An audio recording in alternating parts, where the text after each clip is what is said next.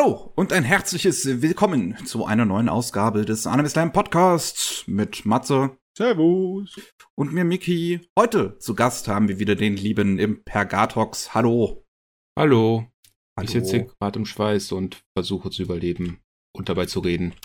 Fühl ich. Fühl ich. ja, wir müssen wirklich alle unsere physische Hülle hinter uns lassen und einfach reine Geistwesen werden.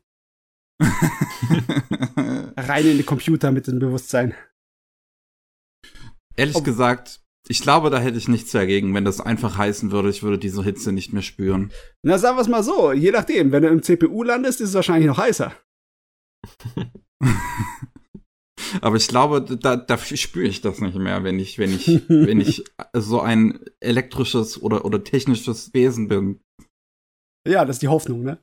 ja.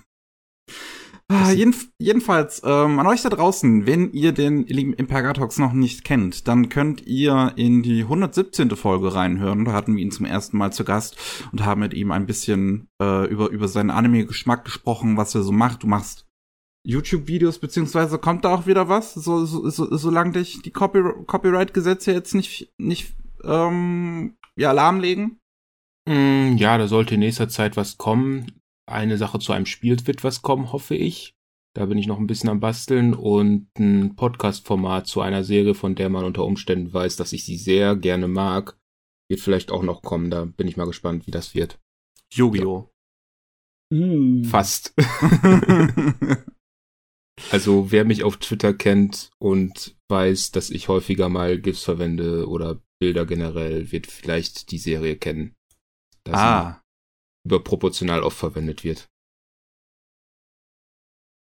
So, hier, jo. jetzt wird's spannend hier. Erstmal schon ganz mit geheimnisvollen Worten angekündigt, dass du auch Podcast machst, du Rivale, du. ja. Da das geht natürlich machen. nicht, muss man dich sofort wieder ausladen, aber sonst, sonst wäre das noch gefährlich für uns. Ja, es, es, es, wird sich, es wird sich vom Thema ja nicht überschneiden, von daher ist das, das kann das ja koexistieren. Dann ist ja gut. Dann müssen wir dich jetzt nicht hier irgendwie geistig fertig machen. Nee, nee. Kannst, da, kannst du, da kannst du dich bei uns hier aufwärmen, ne? Okay, warm. Ich glaube, aufwärmen braucht man gerade nicht. oh Gott. Aber es freut mich echt, dich wieder hier zu haben, gerade wirklich mit den The De Themen, die wir heute haben, die wir beide wissen, aber Matze noch nicht weiß. Ja, mit allem spannen sie mich heute auf die Folter. Ich weiß nicht genau, um was für ein Podcast es gehen wird, weil ich dich, dir nicht auf Twitter folge. Ich weiß nicht genau, was über was für Anime ihr sprechen wird. Ich bin hier, wenn es nicht verdammt nochmal 30 Grad wäre, würde ich hier ins Schwitzen kommen.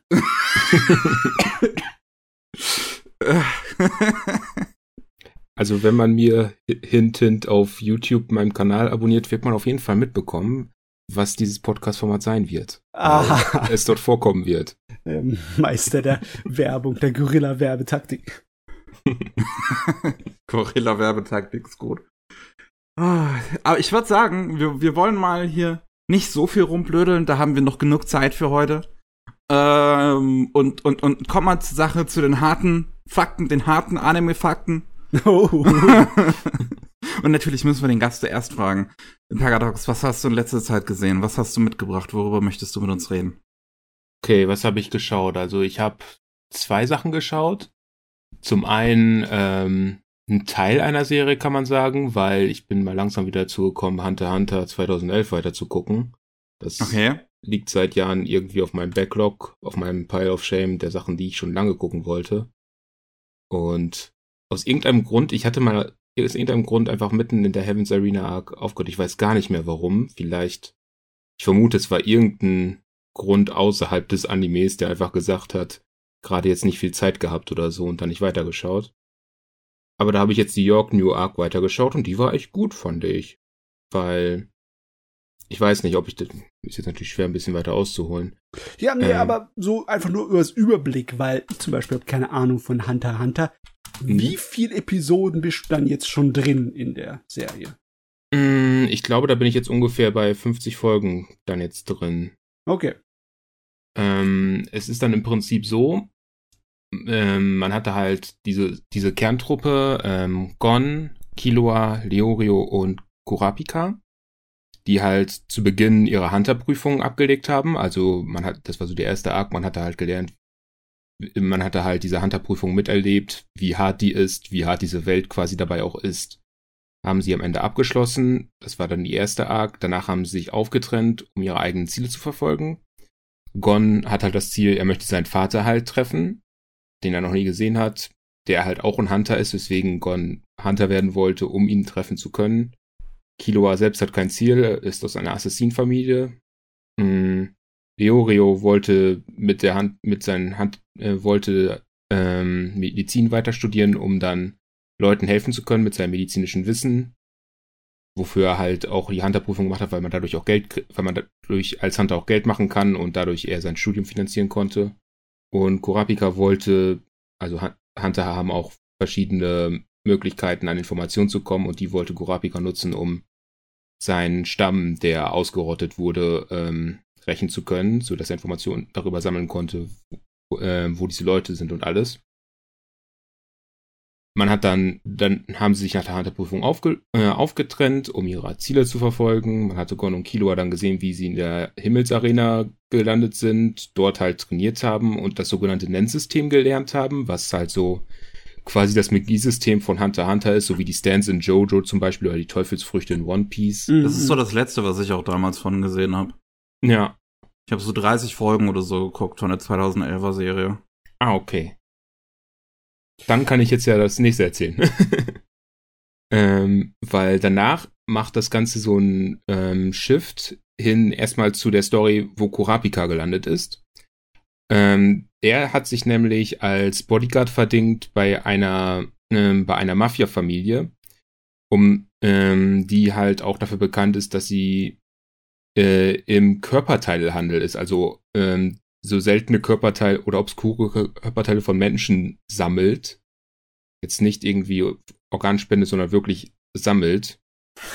Wo halt, was halt für Kurapika insofern interessant ist, da sein Stamm dafür bekannt war, dass er so rote Augen hatte hm. die dann halt auch in diesem Handel mit drin ist. Und darüber wollte er halt an die Augen kommen und darüber dann auch an Informationen kommen. Und ähm, do, ähm, diese ist dann halt nach York New gegangen, um dann dort, um dann dort bei einer Auktion teilzunehmen, wo dann allerdings auch die sogenannte Phantomtruppe aufgetaucht ist, die damals Kurapika-Stamm ausgerottet hat. Und das führte dann halt dazu, dass naja, Konfrontation. Zum einen, die Phantomtruppe hat im Prinzip Ma die Mafia nicht nur mindestens ins Schwitzen gebracht, sondern auch wirklich an den Rand des Abgrunds, könnte man fast schon sagen. Was so ein bisschen auch schon zeigt, was für ein, was für eine Art von Truppe das ist. Das ist jetzt nicht einfach nur so, wie wenn ich jetzt sagen würde, Buggy der Clown aus One Piece, wo du sagst, ach, das sind die bösen Typen, die jetzt irgendwie gefährlich sind, aber äh, dann taucht der Protagonist aus und, ver und vermöbelt sieht. Ja, ja, das ist nicht einfach so eine dahergelaufene Gruppe, eine Bande von Verbrechern, das ist organisiertes Verbrechen, ne? Genau, ja. Und da, ähm, dadurch fand ich das auch insofern spannend, weil das war jetzt ja die dritte Arc der Serie. Und es, wenn jetzt zum einen, man sieht, Kurapika taucht jetzt auf und sein Nemesis im Prinzip in, der, in Form der Phantomtruppe, die er geschworen hat zu vernichten. Aber offensichtlicherweise ist er aktuell noch nicht in der Verfassung, das zu tun, weil er hat auch gerade erst nennen gelernt. Die anderen sind da absolute Experten drin. Man kann jetzt ja nicht sagen, er läuft da jetzt rein und, und vernichtet sie alle. Allerdings kann man jetzt auch nicht sagen, ähm, beide treffen aufeinander in dieser Arc und nichts wird am Ende passieren. Das wäre ja auch irgendwie komisch. Daher fand ich es insofern schon mal spannend, wie wird das Ganze jetzt aufgelöst? Für einen schon Anime halt. Ja, ähm, weil es kann ja nicht irgendwie enden. Es muss ja irgendwie entweder damit enden, dass er so typisch an seinem niedrigsten Punkt angelangt, ne? So, mhm. er kann sie nicht besiegen und er muss mit äh, zusammengezogenem Schwanz davon.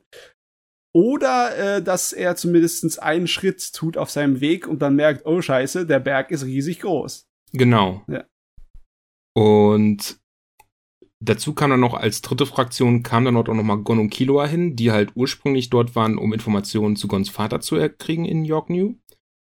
Weil sie halt so weit waren, dass sie herausgefunden haben, dass diese Informationen mit einem Videospiel zusammenhängen namens Greed Island.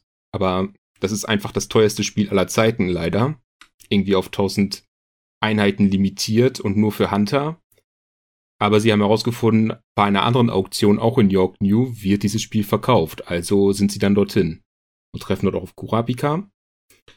Und das führt dann halt zu ganz interessanten Aspekten, weil du halt diese drei Fraktionen quasi hast, beziehungsweise dann später zwei.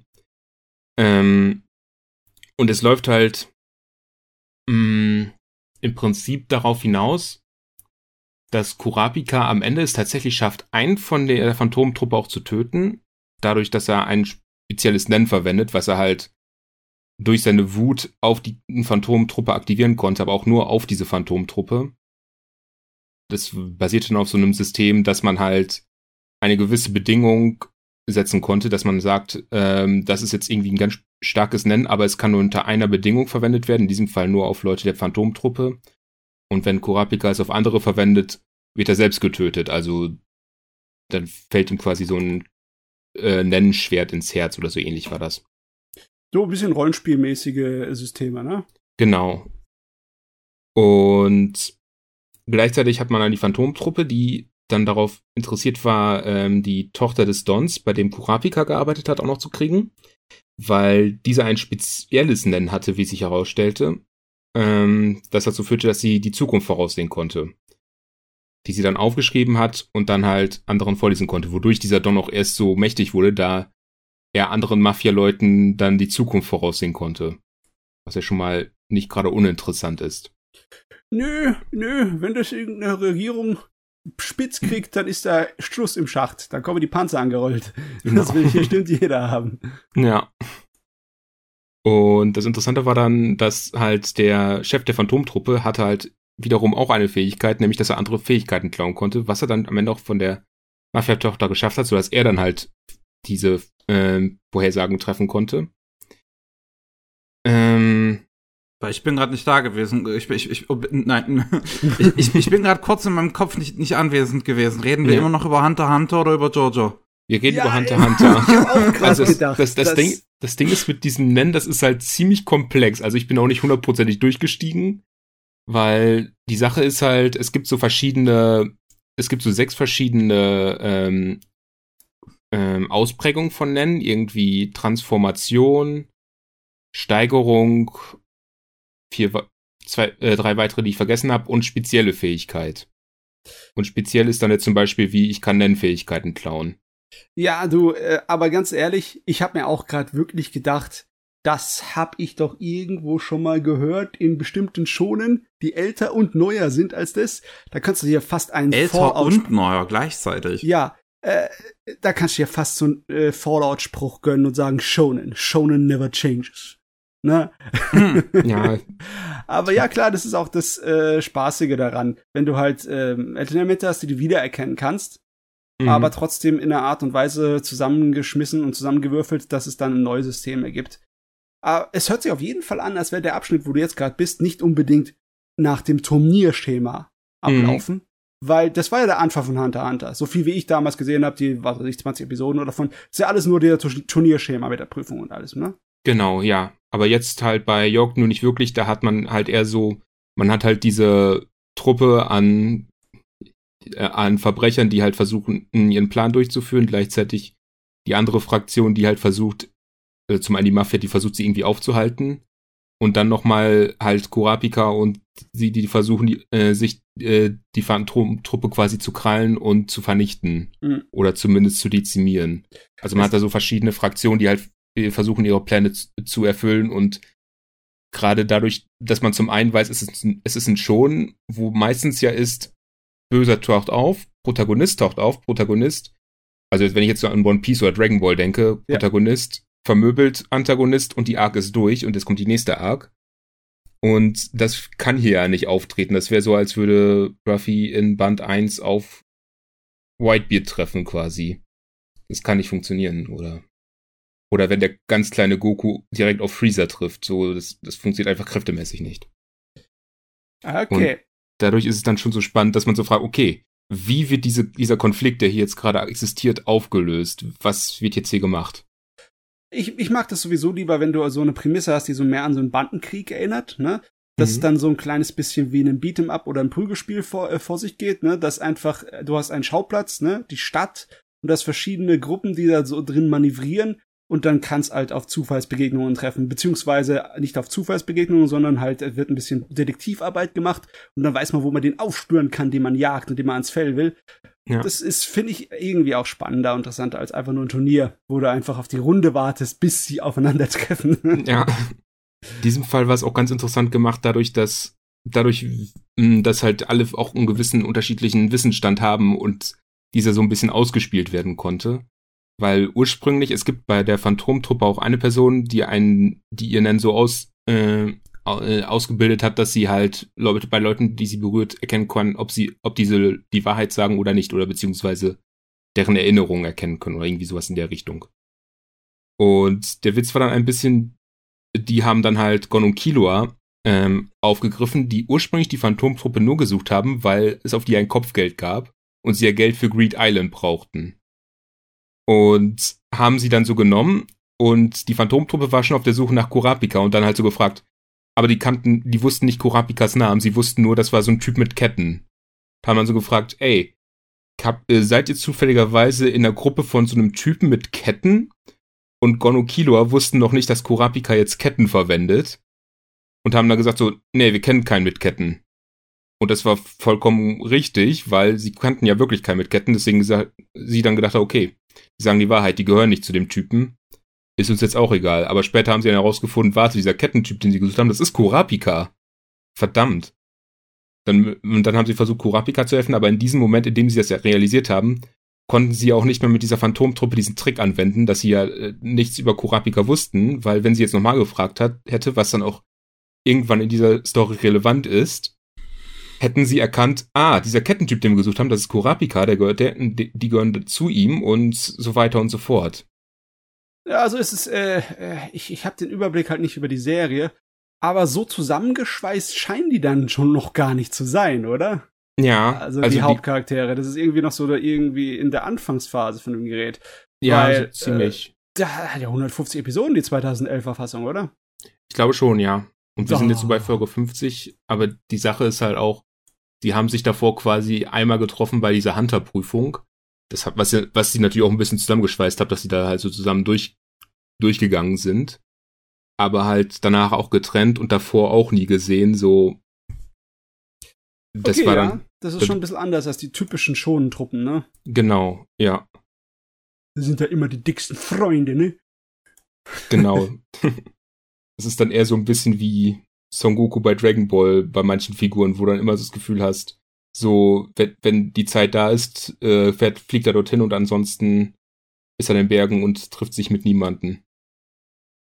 Ja, das ist irgendwie so. Das alte Original Dragon Ball war da lustiger. Da sind sie einfach alle zusammen auf Abenteuer gegangen. Mm, ja. Goku war nicht dauernd in seinem Berg zum Trainieren. Wie so ein verdammter Mönch. Ach Gott. Äh, Mickey, Du hast auch ah. 2011er gesehen. Den alten äh, Hunter Hunter hast du gar nicht geguckt, oder? Ähm, nee, also ich habe halt, wie, wie vorhin gesagt, nur 30 Episoden geguckt von, von der 2011er Fassung. Ich bin tatsächlich schon interessiert, irgendwann mal in die alte Fassung mir die mal äh, anzuschauen. Hm, weil die nicht, auch von der Aufmachung her um einiges düsterer sein soll als die 2011er Fassung. Ich habe halt bei der alten Fassung, das ist was ich gesehen habe, nicht lange durchgehalten, weil es halt so schon ein Schema F ist, ne? Am Anfang zumindestens. Okay. Also ich ja. habe jetzt in letzter Zeit halt ähm, auf, auf äh, äh, im Twitter immer mal wieder Leute gesehen, die halt meinen, dass sie tatsächlich die alte Verfassung auch besser finden. Weil hm. ähm, mhm. die wohl, wie, wie soll ich das sagen, äh, äh, kreativer sein soll in der Umsetzung des, des Source Materials. Ja, mehr sich mehr Freiheiten nimmt, oder was? Ich weiß nicht, ob das das richtige Wort ist. Hm. Ja, das also, wäre vielleicht mal ganz interessant, das zu vergleichen. Wenn man nicht so viele Episoden gucken müsste, weißt du? Wenn er einfach nur so, oh, ich gucke mal zehn Episoden von der Serie und zehn Episoden von der Serie, das reicht ja wohl nicht. Ja, die 2011er Fassung sind 148 Episoden und die 99er Fassung, die ganzen OVAs mitgerechnet, glaube ich, irgendwie 90. Ja, uff. Schon halt, ne? Warum tust du dir auch sowas an, Impergatox? Ja, ich habe auch immer gehört, das soll eine gute, äh, gute Reihe sein. Dann schaue ich mir das mal an. Okay, das ist also dein Pflichtgefühl gegenüber dem Anime-Medium. Ja, das, das, interessiert mich dann so ein bisschen so, okay, schauen wir mal rein. Okay, klingt, äh, und dann, wie gesagt, diese New York New York, die fand ich auch persönlich dann äh, ziemlich gut und da war ich dann auch dran geblieben. Warum ich danach nicht mehr weitergeguckt habe, weiß ich ehrlich gesagt nicht mehr, aber hm. Vielleicht war dann wieder die Zeit nicht mehr. Mal gucken. Ja, wäre doch Zeit für 150 Folgen. Ja. Also mein großes Problem, glaube ich, bei Hunter x Hunter ist, dass das Setting mich nicht so gereizt hat. Es heißt immer so, die Hunter sind dies, die Hunter machen das, aber ihr zeigt mir nicht allzu viel von Welt und Huntern, ne? Und wie die in der Welt sozusagen ihren Platz finden, was deren Alltag ist, was die bewegt haben, etc. Vielmehr Wie die in die Politik oder sonst was verwickelt sind oder das, es geht halt um die Schonenkämpfe, ne? Mhm, und also Weißt du, wenn du sowas hast wie zum Beispiel Yu Hakusho vom selben Autor, ne? Mhm. Da hast du zumindestens das, äh, die zwar einfache Prämisse gehabt, aber da hast du die Prämisse von, äh, es geht um die Unterwelt und Geister. Ne? Da hast du zumindest mal einen Anfang, äh, auf dem du aufbauen kannst. Und du hast auch ähm, sozusagen eine Basis, wo du immer wieder zurückkommen kannst, ne? Der, der halt die Bürokratieapparat von der Hölle, ne? der so ein bisschen auf Parodie auch gezogen ist, wo halt die Leute da drin sind, die dann zu unseren Hauptcharakteren und sagen, ihr müsst uns helfen, uns wächst der ganze Scheiß wieder mal über den Kopf. Da hat sich so ein Geist oder ein Dämon wieder mal äh, hier was erlaubt und den kriegen wir nicht beisammen. Schlag den mal zu Kleinhals, ne? Das, äh, aber hier, da, ich sehe, ich irgendwie sehe ich da keinerlei ähm, ja festen Boden bei Hunter Hunter. Vielleicht habe ich noch nicht weit genug geguckt. Vielleicht kommt das später.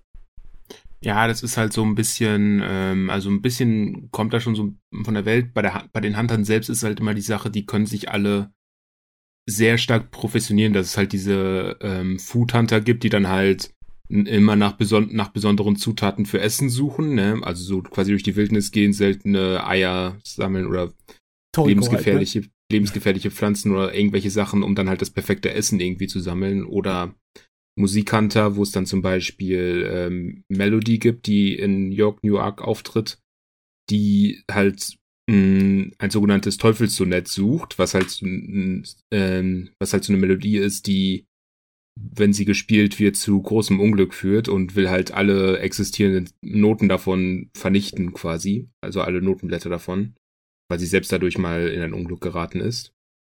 So dass man halt so gewisse Professionalisierung hat, aber Hunter selbst quasi jetzt nicht so der starke Professionalisierungsteil ist quasi wie wenn man sagt, Programmierer, Programmierer können vieles machen. Ja, äh, das ist irgendwie dann so ein bisschen wischiwaschi, ne? Das ist nicht so wie bei One Piece, wo man sagt halt, es sind halt Piraten, ne? Das ist einfach, die wollen, die wollen Geld und Macht. Passt, ne? Oder ja. bei äh, Yu Yu Hakusho, das sind halt Geisterjäger, ne? Die jagen Geister und Dämonen, ne? Passt. Mhm. das ist hier ein bisschen weniger zu, festzulegen, ne? Wo, wobei man ja. bei, bei den Piraten bei One Piece natürlich auch immer so ein bisschen von der Truppe her, wie die ja, wie die Piraten quasi für sich definieren. Immer so, so die Strohhüte sind ja dann anders als welche, die wirklich eiskalt jedes Dorf ausrauben oder so. Ja, ja, schon. Das ist auch wieder wahr. Na gut, okay. Äh, ich habe einfach keine Zeit sowas. keine Zeit für den Scheiß. Es ist traurig. Ich hätte auch gern ein bisschen mehr Zeit zum Anime gucken, aber das geht nicht. Im Moment zumindest nicht. Ich habe mir Zeit genommen, auf jeden Fall. Ich habe, ähm, ich, noch mal, ich bin noch mal in die letzte Saison zurückgegangen, also die äh, äh Wintersaison, Oho. als es noch schön kühl draußen war, man noch überleben konnte. Erinnere mich nicht dran. oh, das waren schöne Zeiten. ähm, bin auf Crunchyroll gegangen und es gab zwei Anime, die letzte Saison als Crunchyroll Original gekennzeichnet waren. Oh. Ähm, wo wir das hier gerade aufnehmen, ähm, ist auf Anime News Network am Freitag, den 18.06. ein sehr schöner äh, Artikel von The Canepa Effect erschienen über ähm, das Konzept Crunchyroll Original und was für ein wirklich gescheitertes Ding das eigentlich ist. Das kann ich wirklich sehr, sehr empfehlen zu lesen. Ähm, und eines der Titel, der Wintersaison des ein Crunchyroll Original war, war Ex-Arm. Darüber haben wir schon genug gesprochen. Ja, das war ein Erlebnis. Ne? Und das andere, ähm, ein Titel, den Crunchyroll auch irgendwie auch null beworben hat irgendwie und von dem ich wirklich noch nichts gehört hatte, bevor ich den angeklickt hatte auf der Webseite, heißt Dr. Ramone Mysterious Disease Specialist. Okay, davon habe ich auch noch nichts gehört. Kenne ich auch nicht. Und da dachte ich mir, okay, kennt kein Schwein, guckst du mal rein. Ähm, schöner Reim, ja. Und ähm, habe mir auch kom komplett angeschaut, so halt zwölf Episoden. Und es geht um ähm, Leute, die an seltsamen äh, Krankheiten leiden. Die Krankheiten sind eher immer so eine Art Fluch, weil ah, okay. äh, es immer von irgendwas aus deren persönlichen Leben so ähm, her heraufbeschworen wird und ähm, die enden immer darin, dass sie irgendwas mit Essen zu tun haben, komischerweise. Huh. Ähm, aber um, um, um, um ein Beispiel zu nennen. In der zweiten Episode geht's um einen Typen, der schläft mit sieben Frauen gleichzeitig, aber halt keine weiß von der anderen. Äh, oder von den anderen. Und ähm, eines Tages wacht er auf und, und sein Penis hat sich in, ein, äh, in eine Chikova Fischrolle verwandelt. Ja, das ist unpraktisch.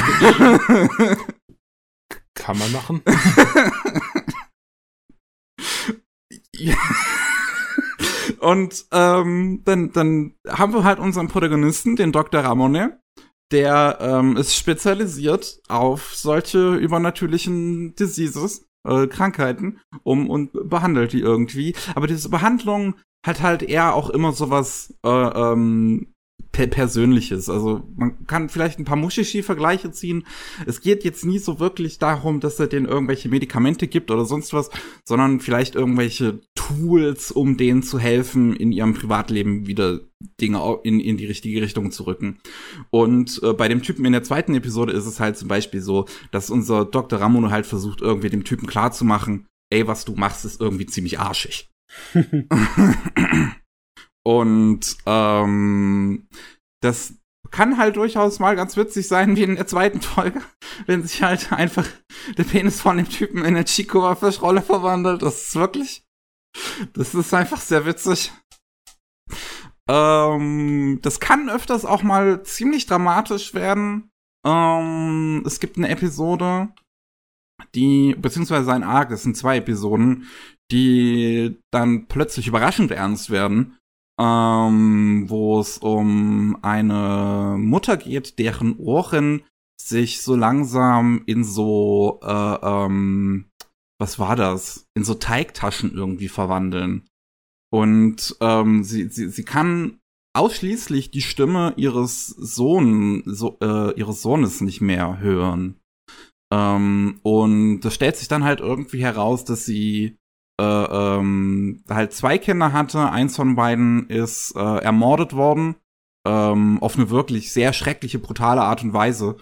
Ähm, und der Mörder hat denen irgendwie einen Arm dann per Post noch zugeschickt oder so. Und das hat sie dann entdeckt und ähm, ab dem Moment hat sie sich halt äh, äh, äh, ähm, haben sich diese Ohren entwickelt und immer wenn es irgendwie darum geht, dass ähm, ihr zweites Kind tot wäre, komm, kommen diese Ohren und, und sorgen halt dafür, dass sie das ignorieren kann, während sie sich weiter vorstellt, dass das Kind noch leben würde. Was eine sehr, ähm, ja, tragische Angelegenheit halt ist. Ähm, ja, ich wollte aber schon sagen, ne, die, das, die Grundprämisse, ne, die findet man ja öfters, also das Grundschema. Aber hier äh, scheint ja eine Menge mehr Wert gelegt zu sein auf den psychologischen Faktor. Ich meine, du ja. hast so Sachen wie von Clamp, das XXX Holic, was auch sowas ist, so übernatürliche Vorkommnisse und sozusagen eine Detektivagentur, die sich darum kümmert. Oder sowas ähnliches wie eine Detektivagentur. In Mushishi hast du sowas ähnliches, aber bei denen ist immer der, der Faktor vom Übernatürlichen auch relativ stark. Und man muss auch mit übernatürlichen Hilfsmitteln da dran gehen, auch mhm. wenn äh, die Ursache wahrscheinlich dann irgendwie des Herzen des Menschen ist. Ne? Das wegen seiner Psyche oder wegen seinen Sünden oder Lastern oder irgendetwas, das dazu gekommen ist, ne, und das immer miteinander zusammenhängt. Hier scheint es ja eigentlich größtenteils die Laster und Probleme der Leute zu sein, ja. nur dass die, wie das sich manifestiert, übernatürlich ist, beziehungsweise genau. albern. Was soll dieser Kram mit dem Essen? Ja, das ist irgendwie so ein Theme, was sich durch die Serie zieht, dass es immer irgendwas mit Essen zu tun hat. Keine Ahnung, ob der Autor beim Schreiben einfach hungrig war. ähm, aber ja, also es geht halt wirklich sehr viel einfach um, um, um, um, um die Laster der, der Figuren. Das kann auch dann durchaus mal ein bisschen auch sozialkritischer werden, wenn dann so äh, ist um zum Beispiel Kuro geht, das ist so der Gehilfe von Dr. Ramone ähm, und seine Vorgeschichte ist halt, dass er ähm, Dinge sehen kann, die alle anderen nicht sehen können. Und ähm, jedes Mal, wenn er halt versucht, sozusagen das zu unterdrücken, das zu sehen, muss er brechen. Äh, irgendwie komische, komischen Staub bricht er dann im Prinzip. Ähm, und ähm, der be begegnet dann halt einem Sektenanführer, der halt meint, oh hey, ich kann auch Dinge sehen, die keiner sehen kann, was halt bei dem Sektentypen völliger Bullshit ist und der halt einfach nur versucht, den Jungen irgendwie zu rekrutieren. Und es dann halt auch drum geht, dass man halt, wenn man in so einer Lage ist, bei der man nicht wirklich weiß, was man mit sich anfangen soll und die äh, Eltern und Geschwister hören nicht auf einmal. Also er versucht denen das so immer wieder zu erklären und die sagen dann so, ey, du bist doch jetzt ein großes Kind. Das kann doch wohl nicht angehen, dass du hier dir immer noch irgendwelche Dinge vorstellst. Ähm, dann, und ja, er dann in einer, in, einer, in einer Sekte landet, bis Dr. Ramone ihn dann da rausholt. Das ist natürlich, ja, das ist natürlich etwas bitterer. Ja. Ja, es ist natürlich auch, also bei der Serie ähm, muss man schon sagen, dass die sich sehr, sehr japanisch anfühlt auf eine gewisse Weise, weil sie halt viele äh, gerade gra Dinge äh, ähm, anspricht, also wie auch so, so das, das mit den Sekten, das ist ja in Japan nochmal eine ganz andere Angelegenheit als jetzt bei uns in Deutschland zum Beispiel. Wir haben nicht äh, allzu viele. Ich meine, wenn du die Zeugen Jehovas kannst du vielleicht zählen, ne? Ja. Aber in Japan hast du dann so Sachen wie Golfsekten, und Geldsekten hm. und äh, Happy Science ne, und all mögliches Zeugs, das alles wie, wie, wie die Diätfassungen von Scientology wirken. Aber ja, ja, da hast schon recht. Das ist ein bisschen was anderes. Ja, also das geht dann da mehr so auf, auf, auf halt so, so wirklich japanische Strukturen ein.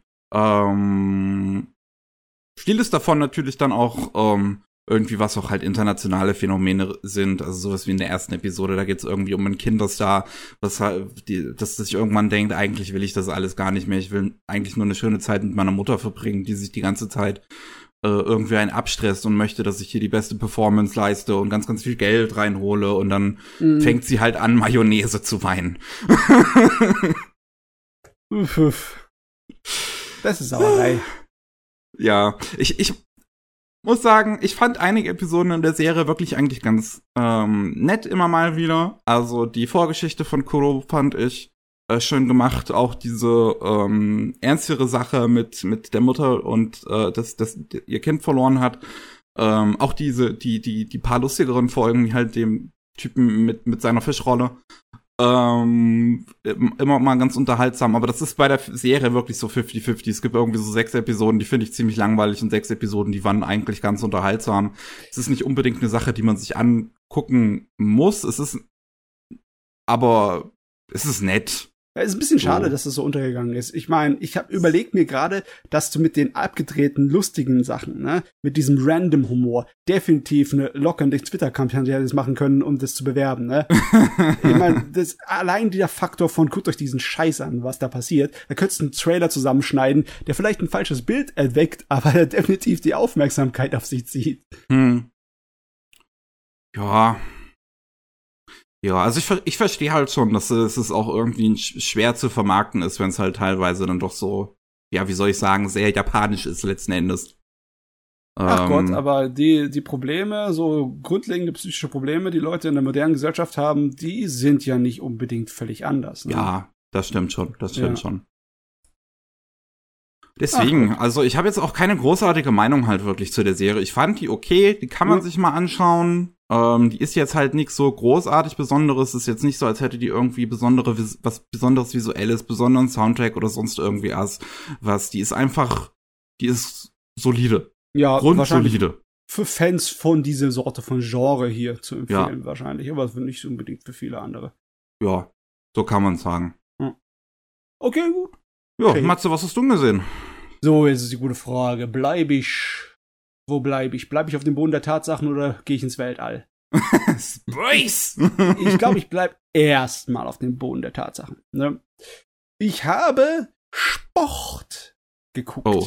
Ich habe okay. Sport nachgeholt. Und zwar habe ich äh, Farewell My Dear Kramer jetzt mal angefangen zu gucken. Oh, okay. Und ich glaube, ich bin sogar fast aktuell. Müsste ja nicht mehr viel kommen. Ja. Nee.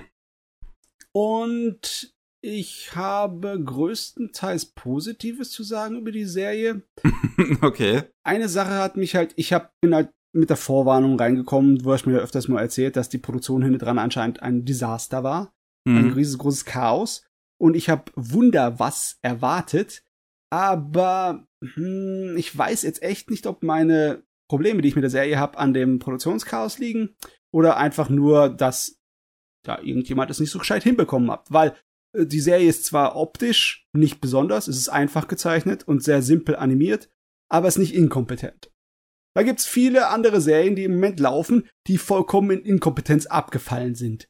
Was mich echt, echt, was mich echt stört. Okay. Ich bin eine Spinne, na und ist in den letzten paar Episoden sowas von abgestürzt. Oh ja, hab, das habe ich gehört. Ich habe gehört, dass die Animation aus irgendwelchen Gründen enorm viel schlechter geworden so, sein soll. Zwischendurch hatten sie schon mal so Sachen, wo sie halt nicht bei der Spinne waren, sondern bei den Nebencharakteren und das halt nicht in, mit 3D gemacht haben, sondern mit Handzeichnungen. Da sind schon einige Episoden drin, die was sowas von auseinandergefallen sind, weil sie halt sowas von extrem gespart haben. Das war einfach billig, das war Flash Niveau, beziehungsweise schlechter noch. Es war einfach nur ein verdammtes Bild, ein Standbild, wo man halt wild die Kamera dann gedreht hat und Soundeffekte hinten dran gemacht hat, damit du den Eindruck hast, es wird was passieren. Alter, hast du, hast du, äh, auf Netflix ist ja jetzt Record of Ragnarok gestartet. Hast du da mal reingeguckt? Nein. Ist es auch so? Ich muss, den, ich muss den Clip zeigen. Holy shit. Oh Gott, ist das, ist das hier das neue? Ist das der neue Super Trash? Oh, Nach Berger, du lachst so, hast du den Clip gestern auch gesehen? Ich habe ihn auf Twitter gesehen. Warte, ich suche ihn gerade raus, weil ich habe ihn gestern retweetet. Okay, mach das. Ich sag dann gleich mal vorweg, dass äh, Farewell My Dear Kramer nicht solche Probleme hat. Überhaupt okay. nicht. Die Probleme von Farewell My Dear Kramer liegen woanders, meiner Meinung nach. Und zwar, ich sag's mal von gleich an, weil im Endeffekt da ist nicht viel zu erklären. Es ist ein Fußball-Anime mit Mädels, ne? Also Mädchenfußball. Und Vorgeschichte ist halt äh, eine Fußballerin, die eigentlich ziemlich Talent hat, aber an ihrer Schule gibt's keine. Mädchenfußball. Ist nicht, ganz vergesse. Also muss sie bei den Jungs mitspielen. Und dann wird sie natürlich in den offiziellen Spielen nicht eingesetzt. Beziehungsweise die meiste Zeit sitzt sie einfach nur auf der Bank. Auch wenn sie hinten dran trainiert wie so eine Blöde, bis ihre Füße bluten. Äh, sie kommt eigentlich nicht zum Spielen. Bis da, sie dann. Du hast ja. jetzt hier mal einen Mumble reingestellt. Ja. Und ja, dann kriegt sie natürlich äh, am Ende ihrer äh, Mittelschulzeit kriegt sie Gelegenheit zu spielen und dann kommt sie in die Hoch Oberschule und dann boom, dann fängt die Serie an. Und ähm, warte mal, Sekunde. Das ist kein von Fan gemachter Vor äh, Vorschau. Das, das ist eine passiert so der in der Serie. wow. Das ist großartig. Kollegen, das kann ich mit Photoshop schneller machen und besser. Die verdammten Vibes, ey, das kann doch wohl nicht angehen. Ich finde ich find diese eine Szene so lustig, wo der Frau die Brüste äh, äh, gehalten werden. Mhm. Wenn du das dazwischen siehst, das ist so bei Sekunde 13. Das ist ihre Standardpose, ne? So sitzt die jeden Tag da rum. Umgeben von muskulösen Männern, die ihre Brüste halten. Ja, weil die, die sind einfach so BHs. schwer, verstehst du? Ich möchte mich an dieser Stelle beim Berserk-Anime dafür entschuldigen, dass ich gesagt habe, dass es so aussieht, als hätte man einfach nur Bilder verschoben. Das ist definitiv mehr Bilder verschoben. Oh ja, das ist wow. Oh Mann. Wir reden schon sehr lange darüber, dass in der Animationsindustrie einiges faul ist und dass äh, das irgendwann mal zusammenbrechen könnte. Aber da, da könntest du meinen, du siehst die Anfänge des Zusammenbruchs, bei, wie es in letzter Zeit bei einigen Animes abgeht. Meine Güte nochmal, muss ich nochmal dazu sagen, Fermel My Day Kramer ist nicht einer von diesen Animes. Der mag zwar simpel gezeichnet sein, aber der hat allerhöchstens ein bisschen Probleme im Pacing und der Erzählstruktur. Du, du merkst einfach eigentlich die ganze Zeit nur, dass die Vorlage richtig geil ist. Du merkst es an den Dialogen. Die Dialoge sind super und der Rest vom Anime kommt oft nicht den Dialogen hinterher, wie die Charaktere geschrieben sind. Es kommt eigentlich so gut wie keine richtige große Spannung auf bis zum letzten Spiel, das richtig geil ist. Aber ansonsten kann sich der Sportanime nicht so wirklich äh, mit anderen messen. So, also Zeugs von Adachi Mitsuru, da kommt er nicht ran. Kannst du mhm. mal hacken. Ähm, aber natürlich habe ich auch das Problem mit der Prämisse, ne? Ich bin kein so großer Fußballfan. Und egal, wie geil das präsentiert wird mit Taktiken und sonst irgendetwas, kannst du mich trotzdem nicht abholen. Was nicht da ist an Begeisterung, das ist schwer zu entfachen. Deswegen hier. Ähm, die erste Hälfte Mau, die zweite Hälfte richtig gut. Mittlerweile, jetzt, in der Fassung, wo ich jetzt gerade bin, habe ich den ganzen Haufen so richtig lieb gewonnen. Besonders weil es ein Haufen Mädel ist, die kein Blatt vor den Mund nehmen, die fluchen wie die Seemannsleute und die dissen ihre Gegner, als würden sie beim Wrestling arbeiten. Äh, es ist schon unterhaltsam, es ist schon gut. Also, ich glaube, jetzt kann ich jedem Fußball- oder Sportfan noch empfehlen, im Vergleich zu dem Rest, was anscheinend in der Anime-Welt passiert, das ist definitiv nichts Schlimmes. ich weiß okay. nicht. Miki, ich kann mich gar nicht mehr erinnern. Wir haben darüber schon mal geredet, also über den Ersteindruck, ohne es gesehen zu haben. Die Charakterdesigns sind halt saumäßig simpel bei, bei Kramer, ne? Mhm. Ja, also ich finde jetzt die Character Designs auch eigentlich nicht so schlimm. Sie sehen halt immer noch sehr aus wie schon damals bei Shigatsu, äh, wie ich finde. Es war ein anderes Team hier, ähm, was, was, was den Anime gemacht hat, aber es basiert ja beides auf der gleichen, auf, auf, auf Vorlagen von jemals dem gleichen Autor. Ja. Ähm, und man sieht das definitiv immer noch raus. Also dementsprechend. Ich, ja, die Shigatsu Character Designs sind halt detaillierter, definitiv. Ähm, ja. Aber hier finde ich das jetzt auch nicht so schlimm. Ich finde es, also jetzt, ich bin an dem Punkt gelangt, wo ich es schade finde, dass der Anime wahrscheinlich damit vorbei ist, ne? Mit diesen, was weiß ich, zwölf Episoden. Denke, ja, irgendwie keine... 13 Episoden und halt der eine Film, der jetzt letztens rausgekommen ist. Ich glaube nicht, dass dem ein riesengroßer Erfolg beschert ist. Ich kann mich natürlich irren. Aber das ist irgendwie so schade. Da fühle ich mich so ein kleines bisschen wie bei diesem einen Baseball-Animes mit den Mädels, der Tamayomi, ja. der vor einer Weile lief. Der hat viel, viel mehr technische Probleme gehabt, aber ich fand, der war inhaltlich von der Struktur her besser, im Erzähltempo besser als Kramer. Kramer hat einfach in der ersten Hälfte zu viele Schnitzer, zu viele äh, Passagen des, der Geschichte, die einfach langweilig dann rauskommen. Aber die zweite Hälfte von Kramer ist halt schon geil. Als, als Nicht-Fußballfan muss ich das zugeben, also das hat schon was, ne? Okay. Ja. Ah, ich hoffe, dass dann hier äh, das Finale genauso gut ist wie der Auftakt zum Finale, weil das habe ich ja noch nicht gesehen. Ist ja noch, steht ja noch aus. Nicht, dass sie mir hier, hier so den, den Mond versprechen und dann kriege ich eine kleine Erbse. Das, das, das würde meine Zorn hier hervorbeschwören. Das darf nicht sein. Aber ja, Mädels, Mädels in Sport. Irgendwie ist es so mein Ding gew geworden. Kann ich gern noch mehr von haben. Es gibt ja. noch an mehr Mädels in Sport an. Mir fällt euch gerade jemand eine ein. Uh. Mila Superstar. Okay, ähm, das ist, äh, das ist eigentlich Mogel, ne? Vielleicht sollte ich uh. einen von diesen alten Tennis-Dingern mal anschauen. Sowas wie Aim for the Top. Obwohl das ist aus den 70ern, das ist wahrscheinlich ganz schrecklich. Oh, 70er Shoujo-Zeugs ist ganz schrecklich. oh, das hat sowas von in sich. Da sind so viele Pastellfarben und so viele Rosenhintergründe. Uff, hast du hier gar nicht. Das hier ist ein Sport. Das hat, das hat überhaupt kein Shoujo-Element drin hier. Das ist, glaube ich, war auch einer der Gründe, warum es mir so gefällt. ja, ich, ich weiß, da gab es halt noch so ein Baseball, so einen anderen Baseball-Ding, aber ich weiß nicht mehr, wie es heißt. Ah, irgendwas mit Nein? Alien 9. Princess 9? Princess 9? El äh, es gibt auf jeden Fall Alien 9, ich weiß aber nicht mehr, was das war. Äh, Princess 9 ist auf jeden Fall ein Sportanime mit Mädels, aber ich weiß jetzt Princess nicht. Princess 9.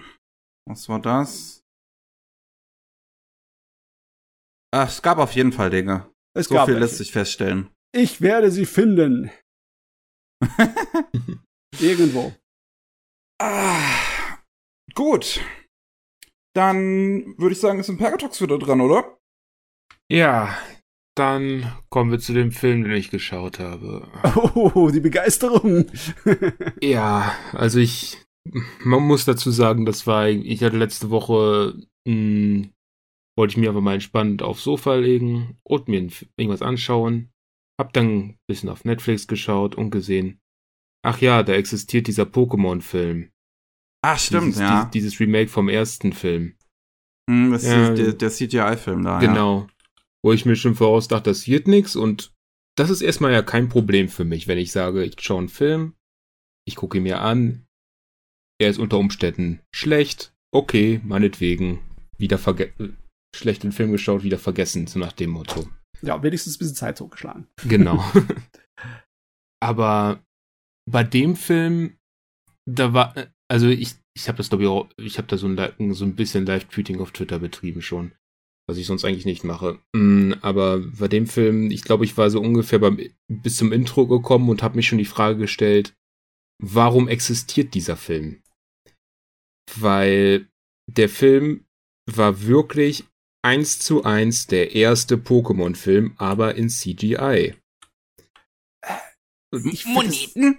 Ja, genau, das ist der einzige Grund, der mir einfällt. Der erste Pokémon-Film war ja ein ziemlicher Kinoschlager, ne? Ein Kassenschlager. Ja, genau. Überall auf der Welt, auch in deutsche Lande. Ja, hatte ich auch Und- gesehen als Kind. Das ist auch ziemlich der einzige Pokémon-Film, von dem ich auch noch Bilder im Kopf habe. Ich habe hab Pokémon ja nichts mit zu tun, aber das Ding war bekannt, wie ein Mhm. bunter Hund, ne? Genau. Und haben die jetzt wirklich den so, so ziemlich eins zu eins nachgemacht, nur halt in Ja. 3D? Ja, genau. Also Oh so Gott. ziemlich. Weißt du, da kriege ich, da krieg ich dasselbe Gefühl wie bei Ghost in the Shell 1.5. Das fand ich auch völlig unnötig. Ja, genau, im weil, weil das ist dann halt so diese Frage so, okay, ich habe ja kein Problem damit, wenn man irgendwie nochmal einen Film, nochmal die Story irgendwie erzählen möchte. Das ist ja vollkommen okay. Aber dann muss doch irgendwie was eigenes bringen, finde ich immer so. Keine Ahnung. Ähm, das, wenn man zum Beispiel, was fällt mir da jetzt ein spontan? Die One Piece, es gab mal so One Piece Filme zu den Alabaster und Drum Arc zum Beispiel Ja, ja. was ja im Prinzip nochmal die komplette Geschichte auf einen Film runtergebrochen ist. Ja. Was ich dann, wo ich dann Verständnis für habe, so, okay, es ist dieselbe Story, aber wir haben jetzt einfach mal so das Ganze auf das Nötigste reduziert und dann kannst du es dir als Film anschauen, anstelle, dass du sich dir 70 Folgen anschaust. Okay. Ja, eigentlich schon praktisch. Eigentlich schon ein Grund genug zum Existieren, ne? Genau, da sehe ich einen Sinn hinter. Oder wenn man irgendwie sagt, wir wollen jetzt irgendwie einen eigenen Twist hinter der, das ganze Ding bringen, womit zugehen, was mir gerade spontan nichts einfällt. Keine Ahnung. Ich schaue gerade in meine, Man in meine Manga-Reihe und ich sehe gerade Dragon Ball. Dragon Ball Evolution hat da sogar selbst mehr Existenzberechtigung. Also, Ich erinnere mich dann so an alte Filme wie zum Beispiel Das Ding, ne? Da Mhm. gab's irgendwie eine Schwarz-Weiß-Fassung von. Äh, Das, äh, was wir kennen, das Carpenter-Ding aus den 80ern, das ist ja ein Remake. Ja. Aber das Remake ist merklich anders als das Original. Besonders Genau. der Körperhorror-Aspekt etc. Also sowas, ne? Wenn du es dann äh, neu machst und es zum, im Endeffekt einen anderen Film wird mit derselben Story, das ist natürlich hat Wert. genau. Genau, so sehe ich das auch so. Oder auch bei Scarface zum Beispiel. Das- war ja ursprünglich mal ein Film aus den 30ern, so ein klassischer Gangsterfilm quasi. Genau, genau. Und der 80er-Jahre-Film, der hat dann doch ein komplett anderes Setting, würde ich behaupten. Ja, ja, ja. Ähm, wenn es da so exakte Remakes sind, wie zum Beispiel ähm, äh, The Departed, ne?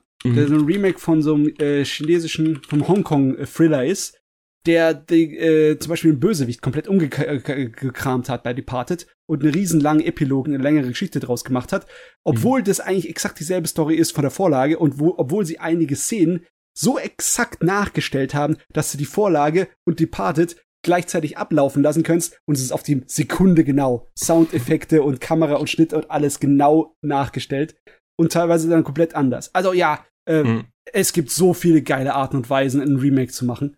so sowas habe ich dann halt auch bei dem Film zumindest gedacht, dass ich sage, okay, ich schaue jetzt quasi den ersten Film, aber vielleicht ist da ja irgendwas anders gemacht worden. Und zum Großteil, also so 95% würde ich sagen, nein, es ist exakt dieselben Filme. Ich, Ja. ich, ich schaue quasi noch mal Pokémon, aber in CGI halt. Und das ist erstmal, ich weiß nicht, das stört mich dann schon zum einen. Weil dann frage ich mich einfach, was, warum existiert dieser Film? Und das frage ich mich dann quasi die ganze Zeit bei diesem Film. Und die andere Sache ist, wenn ich jetzt sage 95%, heißt es natürlich, 5% sind jetzt doch anders. Mm, okay. Aber das sind dann auch Änderungen, bei denen ich mich frage, warum hat man sie gemacht? Weil, okay, bei dem einen kann ich es mir vielleicht erklären, es gibt so eine ganz kleine Kleinigkeit. Es gab da irgendwie, wo, wo kurz, kurz die Story runtergebrochen, ich glaube, das habe ich noch gar nicht gemacht. Ähm, Forscher haben halt äh, aus dem Gen des, des seltenen Pokémon Mews einen Klon gemacht, der stärker sein soll, Mewtwo. Mewtwo sollte zu Zwecken von Team Rocket verwendet werden, hat sich dann gegen die Menschheit gestellt. Äh, auf der Insel, auf der das Lab zerstörte Labor, auf dem das, das Labor, in dem es gezüchtet wurde, zerstört hat, hat es ein Schloss aufgebaut, hat dort Trainer hingelockt, unter anderem Ash und seine Freunde. Ähm, dessen Pokémon genommen, sie geklont, dann die Originale gegen die Klone kämpfen gelassen, dann nach dem, dann bisschen, mh, hm, wurde halt so ein bisschen Diskussion gemacht quasi, der Sinn hinter dieses Kampfes und ob es nicht eigentlich unnötig ist zu wissen, unter welchen Umständen du äh, geboren bist, sondern was du aus deinem Leben machst quasi. Äh, und Mew Mewtwo hat dann irgendwann erkannt, dass es wirklich unerheblich ist, ob er auch ein Original oder ein Klon ist, sondern einfach das Leben als solches wertzuschätzen und hat dann ist damit seinen Klon abgezogen, hat die anderen äh, die Erinnerung gelöscht und sie sind dann wieder bei Null quasi. Und das war der Film so runtergebrochen. Ja, er hat das Kriegsbeil am Ende begraben. Genau. Und da gibt's dann zum Beispiel eine Szene, wo dann, weil sie durch einen Sturm zur Insel sollten, was so die erste Prüfung Mewtwo's quasi war, um zu erkennen, welche Trainer wirklich stark sind. Und dort im Original treffen sie dann halt auf Team Rocket, die mal wieder versuchen, Pikachu zu, äh, zu entführen, die sich als Wikinger verkleidet haben in einem kleinen Wikingerboot, dann versuchen sie darüber zu tragen und dann bei der Aktion versuchen, Pikachu zu stehlen. Was natürlich absolut schief geht, weil in einem kleinen Wikingerboot durch einen Sturm zu fahren, ist jetzt nicht unbedingt die cleverste Idee.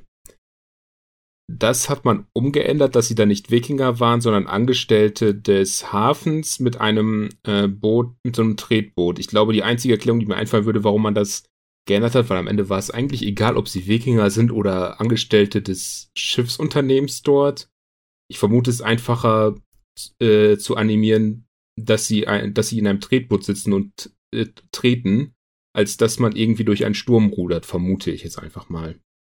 Dass das wahrscheinlich der einzige Grund ist, dass sie das geändert haben. Hm. Aber das ist dann so eine Frage so, okay, warum habt ihr genau diese eine Sache geändert, obwohl sie eigentlich absolut unerheblich war, aber okay. Die andere Sache, die mir wirklich gestört hat, war ein bisschen die Entstehung vom Mewtwo, weil das also ich, ich muss natürlich dazu wieder sagen, ich habe den Film ja als Kind geschaut, den mhm. Original. Ist jetzt nicht so, dass ich sage, ah, oh, der große Nostalgiefilm ist, ist, ist ein okayer Film. Ähm, aber was, was mir halt zum Beispiel als Erinnerung geblieben ist, da auch, dass, oder auch wenn man den jetzt halt nochmal gucken würde, es gibt ja diese eine Szene, in der Mewtwo dann halt aufwacht zum ersten Mal und sich fragt, wo es ist und was um sich ihm herum passiert. Er sitzt dann halt in so einem Wassergefäß in so einer Säule in einem abgedunkelten Labor quasi, wo diese ganzen Wissenschaftler mit die, wo halt die Gesichter durch Schatten ähm, verdeckt wurden und erstmal alle um sich herum da ihre Sachen machen, nur um dann zu merken, oh, es wacht auf. Uh, und dann quasi mit ihm reden und erklären, dass, äh, was sie da gemacht haben. Und dass sie halt auch jetzt und so nebenbei noch sagen, so, ja, sag doch jetzt Giovanni Bescheid, also dem Boss von Team Rocket. Und das Ganze hat halt so eine Atmosphäre, zum einen düstere und auch so eine moralisch fragwürdige, weil sie haben ein Pokémon mal eben geklont, um ein starkes Pokémon für eine Verbrechensorganisation zu machen. Ich würde sagen, das ist moralisch fragwürdig. Äh, ja, also eine ganze Menge an Pokémon ist moralisch fragwürdig. Die armen ja. Viecher. ja, aber so, so, diese Atmosphäre drückt das halt auch aus in diesem düsteren Labor, in dem da irgendwie dieses Pokémon sitzt, was keine Ahnung hat, wo es ist und dort gezüchtet wurde und diese ganzen anonymisierten Wissenschaftler, die da alle dabei stehen. Und im, im neuen Film hat man dann sich dazu entschlossen, das Labor komplett in weiß zu gestalten, vollkommen wunderschön ausgeleuchtet und vorher nochmal den Professor quasi so beleuchtet, wie er davor in seiner Forschung da war und wirkte dann eher so wie, keine Ahnung, de, der Beginn eines jeden Pokémon-Spiels. Hallo, willkommen in der Welt der Pokémon. Ich bin Professor so und so, ich hab dich geklont. Ich weiß nicht, das, das hat so ein bisschen diese Atmosphäre dafür gekillt, wo ich mich dann frage, wieso hat man jetzt genau diese Stelle geändert? wieder, weil davor wirkt es, wie gesagt, so wie so ein moralisch fragwürdiges Experiment in einem Labor und jetzt wirkt es, als wäre Mewtwo im Apple Store geklont worden. Im Apple Store, jawohl. Also, und das sind halt so, das, das sind so die zwei Sachen, die mir wirklich einfallen würden, die sie geändert haben, aber alles andere im Film ist gleich geblieben, wo ich mir dann halt denke, das waren so die zwei Stellen, wo sie gesagt haben, das, das müssen wir jetzt ändern. Alles andere machen wir exakt gleich. Und dann ich weiß nicht, das setzt dann so ein bisschen so diese Lupe auf diese zwei Stellen, weil man sich dann auch fragt, okay, warum, warum wolltet ihr jetzt genau das ändern? Genau.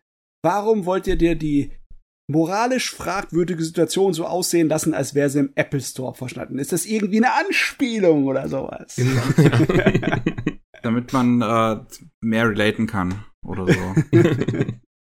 der, der Regisseur hat sch schlechte Erfahrungen mit dem Apple Store. Ja. Also eine Frage, die ich habe als Außenstehender. Mhm. Wie hast du das, die Computergrafiken aufgefasst? Weil wenn ich mir die Bilder angucke, dann für mich persönlich funktioniert Pikachu in seiner 3D-Fassung in dem Film nicht so wirklich. Vielleicht sind auch die Standbilder nur, vielleicht ist, wenn er sich bewegt, ist es besser. Also wenn Aber- ich den Trailer hier gucke von, von Netflix, finde ich das eigentlich ganz gut aus. Ja, Mhm. Ja. Also ich, Warte, ich schicke den Trailer, den ich gucke. Äh, hopp. Ja, dann gucken wir das mal im Hintergrund. ich finde, das sieht Mhm. eigentlich gut aus. Also es war für dich auch das Problem, oder? Im Paradox. also bei mir ist so ein bisschen die Sache, ähm, bei den Pokémon selbst ist das für mich noch okay, weil sie halt durchaus so aussehen, wie wenn man jetzt quasi so Pokémon in 3D setzen würde.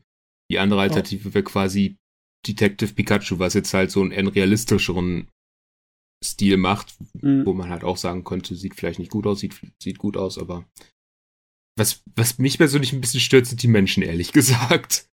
Weil Ja, also. die, die haben halt, man hat, ich weiß nicht, vielleicht liegt es einfach daran, man hatte so ein gewisse, schon so eine gewisse Vorstellung davon, wie diese Figur aussieht, weil es exakt der gleiche Film wie in 2D ist. Ähm, und es dann halt komisch aussieht, wenn man sie jetzt quasi in einer 3D versuchten Version zu machen, wo dann quasi diese Plattenhaare man jetzt versucht in eine 3D-Form zu gießen mit einzelnen Strähnen und ich weiß nicht, das sieht dann irgendwie komisch aus für mich. Ja, wahrscheinlich, weil sie sich nicht wirklich groß entscheiden konnten, in welche Richtung sie gehen. Es ist ja kein Sale Shading, ne? Es ist Mhm. mehr so ein äh, aufwendiger gerendertes, gerendertes ähm, 3D mit äh, aufwendigerer Lichttechnik. Und ähm, die Oberflächen und die Designs von den Figuren wirken schon immer noch so ein bisschen spielzeugartig, ne? Ja. Bei, besonders weil die Anime-Figuren ja keine irgendwie nachvollziehbaren erwachsenen Menschen sind oder überhaupt menschlich. Das ist eher so, ja, es wirkt halt auch so ein bisschen cartoonhaftig, ne? Mhm. Deswegen, die, der, der Stil hier, der, der, der beißt sich ein kleines bisschen damit. Genau. Ich würde fast schon sagen, es wäre besser, wenn sie es als Cell-Shading, als äh, CGI-Anime gemacht hätten. Ja, wahrscheinlich. Ich meine, bei dem Pokémon selbst, ich glaube, da rettet es für mich einfach, dass es abstrakte Figuren sind, dass man sich da so irgendwie sagt, okay, es, äh, davor war es eine Zeichentrickfigur und jetzt hat man die irgendwie in 3D gepackt. Aber bei den Menschen, man weiß ja man weiß ja, wie die Figuren vorher aussieht und man hat so eine Vorstellung davon, wie ein Mensch ungefähr aussieht. Und diese, und der Film geht jetzt quasi so ein bisschen dann von diesen Anime-Vorstellungen ein wenig in dieses Menschliche, aber das sieht dann komisch aus. Ja, das ist genauso, wenn du Standbilder von dem neuen äh, Goro Miyazaki-Film äh, Earwig and the Witch anguckst, ne? Mhm. Funktioniert in Animation zwar ganz gut, aber es sieht halt ziemlich hölzern aus äh, in Standbildern. Und hier irgendwie habe ich ein ähnliches Gefühl. Ja. Genau. Deswegen, des, deswegen hat mich dieser Film so ein bisschen geärgert, weil ich mich einfach so gefragt habe, warum existiert er? Und, und warum wurden genau diese wenigen Änderungen, die sie gemacht haben, ich meine, wenn es so eine, einfach so eine, wenn man ein größeres Bild an Änderungen gesehen hätte, dass man sagt, ich, wir versuchen jetzt irgendwie den Ton des, des Ganzen zu ändern oder einen neuen Aspekt dahinter zu setzen oder so, dann, dann würde ich es ja eher verstehen, aber das sieht einfach aus, man hat nochmal den, exakt den gleichen Film gemacht, aber wir haben uns jetzt dazu entschlossen, diese zwei oder vielleicht auch drei Szenen, keine Ahnung, ob da noch irgendwas anderes war, zu ändern. Wo man sich dann fragt, wieso gerade die? Was war der Ja. Grund? Sowieso problematisch mit Pokémon, ne? Es ist ein langes, langes Franchise. Eine Menge Leute, die damit aufgewachsen sind, sind halt jetzt älter, ne? Mhm. Die kannst du mit sowas halt nicht abfrühstücken. Und ich weiß nicht, ob die jüngeren Fans dann ganz happy sind, die alte Geschichte nochmal aufleben zu sehen. Ja. Ich meine, denen wird es wahrscheinlich relativ egal sein. Die gucken auch dann die alte animierte Fassung auch, oder? Ja, also ich glaube, bei den Jungen auf jeden Fall. Ich glaube, ich Ich muss doch ganz ehrlich sagen, ich habe auch im Vergleich nochmal einen Trailer von der alten Version geguckt und ich finde, die hat halt so eine schöne Stimmung. Ja, genau. Ähm, Die hat- also das sieht, also wirklich visuell sieht der alte Film ziemlich schön aus, ehrlich gesagt. Der hat halt so eine, der hat halt so auch so eine leicht ominös düstere Stimmung, finde ich. Dass man halt so sich so fragt, so, wenn, wenn man so die, äh, zum Beispiel dieses Labor sieht oder Mewtwo-Schloss, was halt so ein bisschen merk, ich sag jetzt mal merkwürdige ähm, Stile dabei mit drin hat, irgendwie, die man so sonst nicht kennt. Ja, also es ist wirklich, es ist etwas düsterer. Es, es sieht auch, ich muss ganz ehrlich sagen, der Film kam ja irgendwie 99 raus mhm. und es sieht immer, es, es sieht fast schon immer noch ein bisschen älter aus, habe ich das Gefühl. Aber auf so eine charmante Art und Weise. Ich kann es gar nicht beschreiben. Ja. Und in dem Trailer sieht man auch, in diesem Trailer sieht man auch diese Stelle ja am Anfang mit diesem Labor, was ich ja gesagt habe, wo, wo es da ja eingesperrt wurde und das zerstört hat. Wo man ja auch so ein bisschen sieht, das ist so ein düsteres Labor. Hm. Okay, also Fazit, das neue Ding ist nicht der Burner. Nee. Hm. Ich, verm ich, vermute, man hat den gemacht, weil wahrscheinlich irgendwie so wie, ähnlich wie Disney da seine Live, seine Live-Action-Filme jetzt macht. Vermutlich so aus der Idee dann heraus, aber man kann ja schlecht.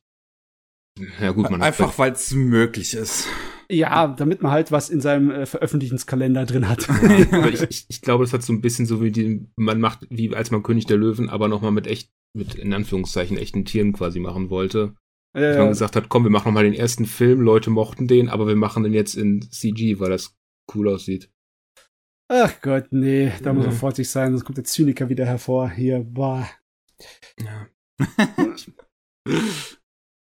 ich meine, man könnte sicher einen guten Pokémon-CG-Film machen, aber man sollte dann vielleicht einen machen, der wirklich darauf ist und nicht irgendwie als Basis einen Zeichentrickfilm, den Zeichentrickfilm nutzen, den ursprünglichen. Ja, das, das ist so ein bisschen so, als würde man jetzt sagen, wir machen Akira in CGI, aber wir nutzen jetzt wirklich eins zu eins den gleichen Film und dann bist du unweigerlich damit konfrontiert, dass du dich mit Akira messen musst. Genau, du musst vergleichen, wenn du es eins zu eins machst. Das ist keine gute Idee. Äh, ja, okay. Ja, aber apropos CG, da bin ich dabei. Äh, ich bin gerade dabei, ein Video zu schreiben, so ähm, über CGI, warum es heutzutage so viel CGI in Anime gibt, aber auch die Hintergründe. Und da habe ich mir natürlich zwei wichtige Meilensteine der Anime-Industrie angeguckt, was CGI angeht. Oh Gott. der erste davon ist ähm, ich muss gerade wirklich überlegen, rede ich über den ersten, den ich gesehen habe, oder über den ersten, der CGI benutzt hat? Okay, reden wir zuerst über den ersten, der CGI benutzt hat. Reden wir über Golgo 13. Boah, ey! Boah, ey! Da ist was rausgekramt. Ja, ähm, ich, ich habe mir für meine Recherche äh, Gorgo 13 angeschaut. Ähm, auch aufgrund auch der legendären Helikopterszene gegen Ende. Ähm, und Golgo 13 ist ja wirklich ein enormes Ding. Das äh, mittlerweile 200 Volumes an Manga und der 201. ist auf dem Weg. Also, holy shit. Mhm. und ähm, der allererste Anime dazu kam halt 1983 raus äh, als Kinofilm. Regie geführt vom legendären Osamu Dezaki, ähm, den man kennen dürfte durch ähm, ja, Ashitano Joe, ähm, Astro der hat, Boy hat da mitgemacht. Wie bitte? Astro Boy hat da mitgemacht. Ja, Astro Boy hat er mitgemacht. Ich überlege gerade, wo er halt Regie geführt hat. Er hat ähm, auf jeden Fall äh, diesen, den, den, den, die, die Filme zu jeweils Planet und er gemacht. Ähm, also den beiden Key Visual Novels. Er hat die Regie später ab der zweiten Hälfte von ähm, Rosen von Versailles übernommen. Ähm, er, er hat äh, äh, äh, äh, er hat ähm. auch die Regie bei den OVAs von One Pound Gospel gemacht, wo ich ein Video auf Anime Slam zugemacht habe. Uh. Richtig, richtig. und ja, und Unisama E dürften auch einige kennen. Space Adventure Cobra. Da ist auf jeden Fall einiges dabei. Die Schatzinsel. Ja, die Schatzinsel natürlich. Und äh, Dings, wie heißt noch mal? Ähm, der, wie heißt der Doktor noch mal von Tezuka? Jetzt fällt mir äh, Blackjack. Blackjack, genau, die Blackjack ja. OVAs hat er auch gemacht, die aus den 90ern. Oh ja, also wirklich einiges äh, dürfte man definitiv kennen. Er hat auch einen sehr äh, einprägsamen Stil, der halt viel auch auf äh, Stillframes geht, die dann sehr detailliert gezeichnet sind, sehr überdramatisiert vor allem inszeniert sind. Ähm, und ich hatte das Gefühl, als ich Gorgo 13 gesehen habe, dass das so ein bisschen Peak Jisaki ist. Dass es wirklich hier ja. kommt alles zusammen, was seinen Stil ausmacht. Der hat da schon richtig reingelangt in die vollen. Ähm, eigentlich inhaltlich ist ja dieser Golgo voll in der Exploitation-Welle der 70er noch drin. Ja, ist kein 80er-Film, das ist ein 70er-Film. Das ist ein Sonny Chiba, super brutalo, super macho. Protagonistenfilm ist das. Ja, das ist, ähm, es ist definitiv ein brutaler Film und ein Film mit einer sehr fragwürdigen Betrachtungsweise von Frauen. Es hat mich ein bisschen an Right to Hell, das Spiel erinnert. So, so, also so schlimm ist es noch nicht. bitte, bitte. ich weiß nicht, das, also ich, ich weiß nicht, ich muss vielleicht an diese eine Szene, wo, wo er dann bei der einen Dame war, die dann irgendwie die Waffen dafür ihn gemacht hat und dann so, wie kann ich dir dafür danken? Nimm mich wie früher. Szene abgespielt, so, okay. Das muss ich gerade mal fragen, äh, in, in, in was für einer Fassung hast du es dann gesehen? Was, also du hast ja irgendwie eine DVD, hast du Ja. dann ähm, irgendwie japanische Synchro mit Untertiteln oder was weiß ich? Hm, Ich hab's auf Deutsch geschaut. Ah. Oh. Fun, Fun Fact zu der DVD noch, die hatte ich vor Jahren mal auf dem Flohmarkt gefunden. Uhu. Ähm, an einem Stand von zwei kleinen Kindern, von zwei kleinen Mädchen. Das, das, das stand irgendwo zwischen My Little Pony und so weiter, lag die DVD von Golgo 13 The Professional. Ui. Und, und, und zum Glück eingeschweißt, das hat, das, das war ich sehr beruhigt drüber. ähm, aber das, da kann man jetzt auch, wenn man sich allein das Cover anschaut, auch jetzt nicht sagen, das war jetzt irgendwie ein versehentlicher Kauf, wo man sich dachte, ach, das war ein Zeichentrick, das, das ist vielleicht was für die kleine Luise oder so. Nee, äh, das, das ist doch bestimmt das Cover, wo mit seiner M16 rennt und hinten, im Hintergrund ist der Helikopter, oder? Ja, es ist, man sieht so, ja, vorne mit seinem, mit seinem Snipergewehr vorne. Ja. Und hinten sieht man noch irgendwie eine ähm, Frau ohne, äh, oben ohne und hinten noch so Einschusslöcher irgendwie in das Cover rein und Okay, das ist das nicht jugendfreie Cover. Okay, Genau. okay. deswegen, wo ich mir dachte, wieso sitzt, wieso liegt das hier? Wieso? ähm, ja. Oh Mann. Okay. Ähm, ich, ich, ich weiß gar nicht, wo ich so richtig anfangen soll, über diesen, über diesen Film zu reden. Also er ist halt inhaltlich ist er ja wirklich nicht so besonders. Es geht halt irgendwie um Golgo, der halt von einem Typen verfolgt wird, äh, beziehungsweise also Golgo hat einen Jungen erschossen oder halt einen jungen Erwachsenen, der irgendwie dabei war, das Geschäft von seinem Vater zu übernehmen. Und dieser Vater ist jetzt pisst und will halt Rache. Ja. Und setzt alles dran, diese Rache irgendwie auszuüben. Und ähm, Golgo liefert sich dabei halt einige Schließereien und Verfolgungsjagden, die auch wirklich, also das muss man halt echt sagen, wenn es um Style geht, ist der Film eine 11 von 10. Ja, ja, oh. Der ist wirklich, wir also der sieht so fucking gut einfach aus. Und da sind auch Szenen dabei, wo ich mir echt dachte, holy shit, das haben die gemacht. Also als Golgo da durch dieses Hochhaus durchschießt und man Ja. einfach die Perspektive der Kugel verfolgt. Und das alles handgezeichnet. Das ist der Wahnsinn. Ja, oder so Sachen wie der eine Kampf im Aufzug, wo die Kamera einfach äh, keinerlei Grenzen äh, kennt und einfach um ihn Ja. herum in alle möglichen Dimensionen fliegt und dann äh, alles verzerrt. Das ist ja ähm, hart Hammer, ey. Das ist teilweise so krass gut einfach gemacht. also, ähm, ich, ich find's halt auch, da, da, da da kommen immer wieder so schöne Bilder halt in diesem Film irgendwie vor. Ich weiß gar nicht so richtig, wie ich das beschreiben soll. Ich finde dann auch die Szene, halt, wenn er dann diesen, diesen Hit ausgeführt hat und dann, äh, also als er durch das Hochhaus durchgeschossen hat und dann abhaut und dann ist da einfach diese Autoverfolgungsjagd voller Neonlichter und das ist so, das ist so ein Trip. Ja, also wenn du einfach nur die Bilder dir anguckst, dann könntest du auch den Inhalt eigentlich. Und das, ne? das Ding hat auch einen Top-Soundtrack, muss ich auch dazu sagen. Ja, ja. Das, äh, es, es hört sich geil an. Und ich liebe auch die, die Eröffnungssequenz. Also diese, diese Title-Scene ist auch so gut gemacht. Auch in der Title-Scene kommt ja auch schon einiges an CGI vor und da in dem Fall noch richtig gut eingesetzt, würde ich sagen. Mhm. Ähm, also die, die ist so stimmungsvoll inszeniert, diese Title-Scene, auch dann mit diesem, mit der äh, Stop-Motion-Animation und diesem Totenkopf, äh, diesem Totenschädel, ist wirklich cool. Und, und, und dann, wenn halt diese Helikopter-Szene kommt dann gegen Ende, frage ich mich halt wirklich, warum? Ja, da, da, die wollten halt sowas von experimentieren, das hat man gemerkt bei dem Film. Und das war schon relativ gut für die Zeit. Also, Das muss man halt wirklich sagen. Also ich war wirklich überrascht. es war nicht ähm, umwerfend für die Zeit. Es gab weitaus schönere 3D-Sachen für die Zeit schon in Filmen und in Kurzfilmen.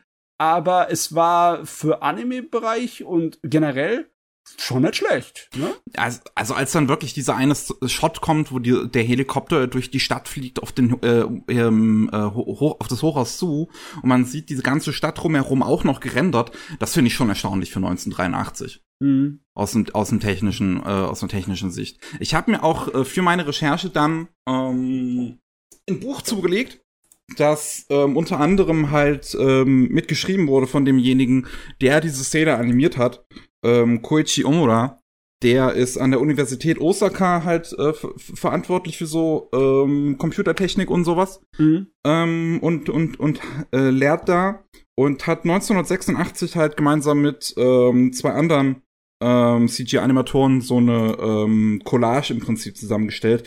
Die heißt CG in Japan ähm, und da sind sehr, sehr viele ähm, ja, Bilder äh, drin, sehr, sehr viele ähm, Standbilder von irgendwelchen CGI-Werken.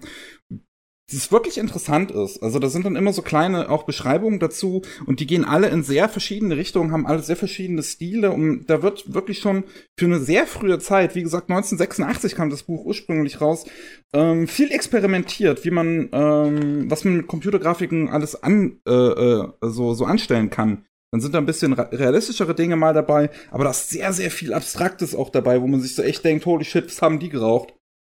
ähm, und man merkt einfach, dass zumindest der Typ, der diese Szene dann auch gemacht hat, groß gebrannt hat einfach für dieses Thema. Der halt ja. wirklich, äh, der hat auch ein Vorwort dazu geschrieben, wo man halt wirklich merkt, so, so, für, für den war diese äh, Technik und halt mit Computern was Künstler, Künstlerisches zu erschaffen, dafür hat er gebrannt, der Typ. Und ähm, de dementsprechend sieht das auch eigentlich für seine Zeit schon recht gut aus, die Szene, würde ich sagen. Muss man natürlich auch nicht, äh, muss dran denken, dass zu der Zeit Software für 3D-Grafik, für animierte 3D-Grafik nicht wirklich groß äh, entwickelt war, ja. beziehungsweise wenn sie überhaupt existiert hat. Dann war sie wahrscheinlich selber geschrieben. Ja. Beziehungsweise das größte Teil von dem Zeugs musste programmiert werden. Das heißt, man hat das Ergebnis nicht einfach gesehen und konnte es manipulieren. Das ist halt auch so spannend dann daran. Planen und dann berechnen und dann in die Programmiersprache so eingeben, dass es dann halt in 3D rauskommt. Hm. Und dann hat, musstest du den äh, Rechner halt lange laufen lassen, um eine Vorschau zu bekommen. Ne? Ja. Und du musst echt aufpassen, weil du hast ja nicht ewig Zeit. Zeit ist Geld bei der Produktion von einem Film. Ne? Und genau, und sowas kann dann wirklich ewig rendern.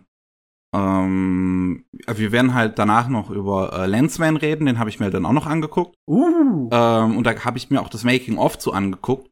Ähm, das gibt's auch auf YouTube, 30 Minuten mit englischen Untertiteln, ähm, wie sie äh, Lensman gemacht haben und vor allem halt ein großer Aspekt bei diesem Making of äh, besteht halt auf das äh, CGI und wie sie das umgesetzt haben.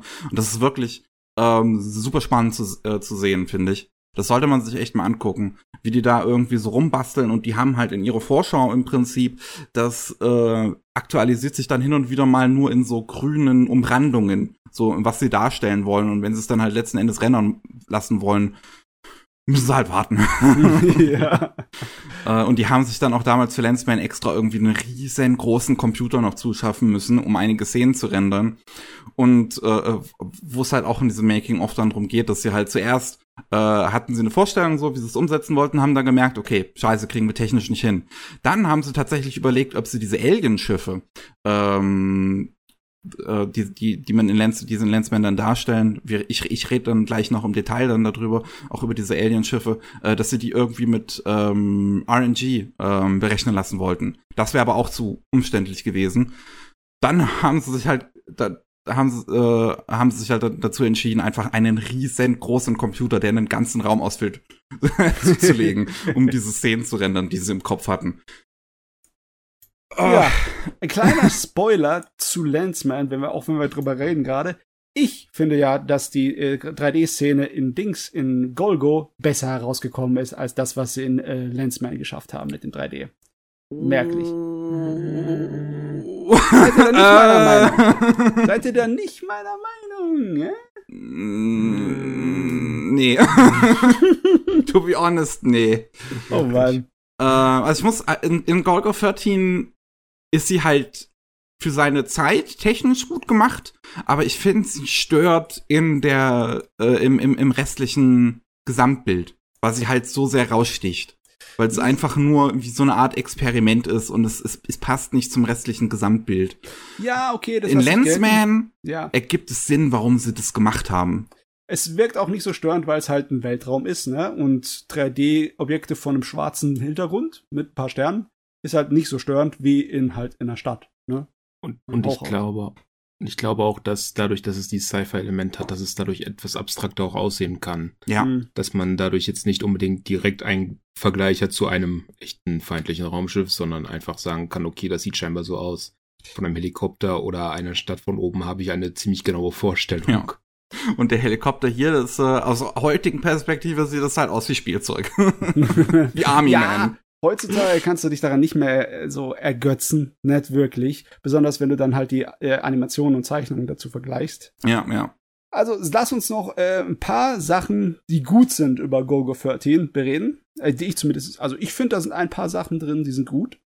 Ähm, ich finde, dass der Twist am Ende verdammt gut ist und eigentlich äh, in einen besseren Film gehört. Also, äh, das hat aber für mich auch dann die Story gemacht, ne? Der Twist am Ende, finde ich, der macht den Film schon ein bisschen was aus. Deswegen will ich ihn auch nicht spoilen. Hm, Auch wenn der Film uralt ist, ne? ja. Äh, trotzdem will ich nicht spoilern. Aber noch was, was ich gut fand, ist Atmosphäre. Irgendwie diese Krimi-Atmosphäre, diese Hardboiled-Gangster-Angelegenheit, die, die kaufe ich Golgo 13 sowas von ab. Definitiv, ja. Ja. Ähm, also es fühlt sich sehr an wie ein früher James Bond-Film, noch, noch, nur noch mal ein bisschen auch brutaler auch irgendwie. Ja. Ähm, schon in so eine Richtung wie Boah, was gibt's denn da für Filme? Ich Ich habe jetzt aus den 70ern jetzt nicht so viel gesehen. Ich kann jetzt nur sowas wie Taxi Driver denken. Aber das ist es halt nicht ganz. Ja, ich würde es eher so äh, vergleichen mit, ähm, also diese alte Hardboiled Science Fiction, ne? dieses Neo-Noir, ne? Mhm. dieses Film-Noir-Zeugs. Das haben sie mal dann ein bisschen aufgegriffen in, in den John Woo-Filmen am Ende der 80er. John Woo, seine Gangsterfilme. Die hatten auch so eine Atmosphäre, die ich so ähnlich wie in Dings, äh, in Gogo 13 in Erinnerung habe. Weißt du, wo du könnte im Endeffekt alles in Zigarettenrauch ge äh, ge gehüllt sein. ja, das stimmt. Ja. Also, das sind riesige Pluspunkte. Ich habe den damals gesehen auf Englisch. Zuerst Okay. und dann später auf Japanisch. Deutsche Fassung habe ich nie geguckt. Deswegen weiß ich gar nicht. Wahrscheinlich nicht so besonders, oder? Die ist, die ist okay. Das waren die alte von OVA-Films, die dann auf der DVD war. Ah, okay. Ich, ich weiß nicht, ob das an, ich weiß nicht, ob das an der deutschen Synchro lag. In manchen Stellen war die Stimmen etwas leise. Ich weiß allerdings nicht, ob es an bei mir lag oder ob das aus Kann durchaus die Synchro, Synchro halt sein, ja. Okay, weil da war dann so, dass dann, dass dann halt die Musik extrem laut war und dann die Musik und dann halt der Ton verhältnismäßig leise, wo ich dann so dachte, ist das jetzt so gewollt? Ist das ein künstlerisches Mittel oder ist jetzt einfach die Synchro scheiße? Äh, aber ansonsten war sie okay. War jetzt kein Wunderwerk, aber war okay. Ja, das ist halt leider bisher immer noch das äh, Beste, was anime-technisch von Golgo 13 kam. Alles andere, äh, die anderen OVAs und die Serien, die sind sowas von vergessenswürdig, die haben nix Okay. dran. Also bes- besonders nicht zu, im Vergleich zu dem Film. Der ist einfach Bombe. In, in gewisser Weise hat er dasselbe Schicksal wie Fist of the North Star, ja. Okay, aber Fist of the North Star hat schon noch eine Fernsehserie, die ziemlich gut ist, aber alles, was später kam, war für die Miete Katze. Und der Film, der Kinofilm von Fist of the North Star ist immer noch das Beste. Genauso mit Golgo geht's ähnlich. Was Hm. ich noch, was ich noch ganz interessant fand, ich weiß jetzt nicht, ob das vielleicht auch an der Synchro liegt, ne? ähm, aber es gab halt ein paar Stellen, wo, wo man halt gesehen hat, dass die Leute gesprochen haben, aber man selbst dann nie gehört hat, was diese Leute gesagt haben. Das fand ich ein ziemlich, ein ziemlich gutes Mittel. Ich, ich, ich weiß nicht, mich hat das ein bisschen erinnert, was ich mal gehört habe, was Buster Keaton mal gesagt hatte. Weil Buster Keaton musste ja, hat ja Stummfilme gemacht und Mhm. da war es ja damals üblich, man hat dann geredet und dann wurde irgendwie der Text dazu angezeigt.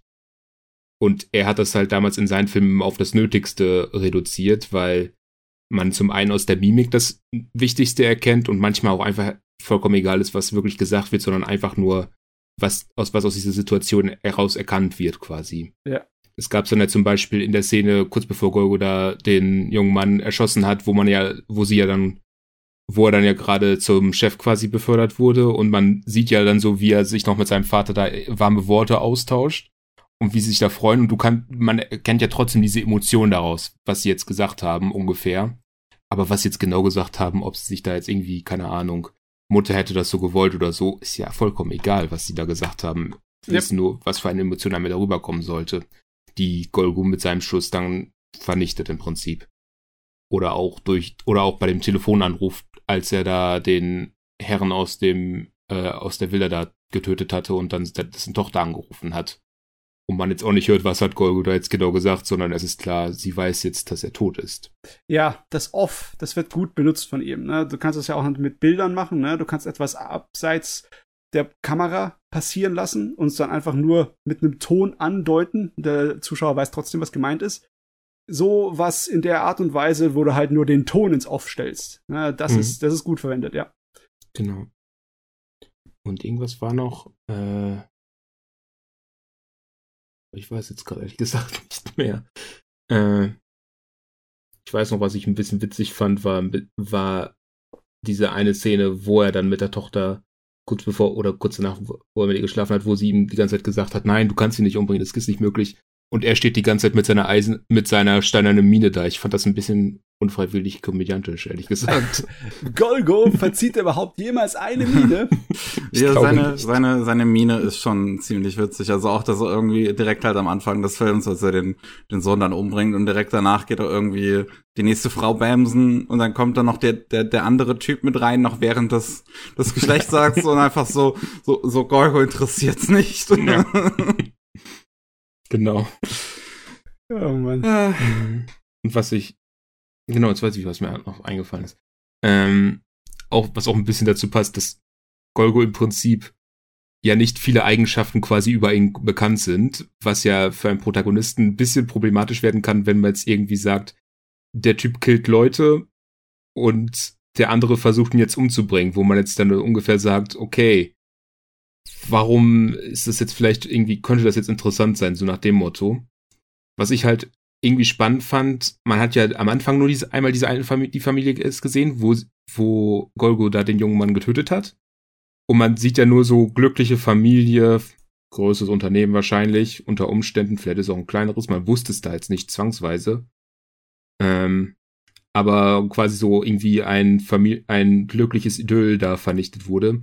Und man sieht halt so mit der Zeit eigentlich zum einen, in was für eine Spirale sich dieser Vater da immer weiter reindreht, dadurch, dass er versucht, Golgo zu töten, was er für Dinge tut, was er für Dinge veranlassen lässt, aber auch dass dieser Typ eigentlich gar nicht so nett ist, um es mal höflich auszudrücken. Ich meine, wenn er nicht massenweise Dreck am Stecken hat, hätte er keinen Zugang gehabt zu so vielen verdammten Killern, die alle total durchgedreht sind. Genau, deswegen. Oder wo auch das mit Kennedy so angedeutet wurde, auch zum Beispiel. ja. Aber man, ja, ja, klar, ich weiß, was, was du meinst. Golgo oder ja, der Hauptcharakter ist ja eigentlich nicht wirklich die, der Protagonist der Story. Also um den geht's nicht. Er ist nur das no. Vehikel. Er ist im Endeffekt wie eine Naturgewalt. Hm. Und das könnte man auch dann so lesen, dass der der der Vater in der Geschichte sich gegen die Naturgewalten stemmen will, weißt du? Weil er hm. halt es nicht wahrhaben will, dass sein Sohn gestorben ist. Er will sich einfach gegen äh, ja gegen die Natur der Welt stehen.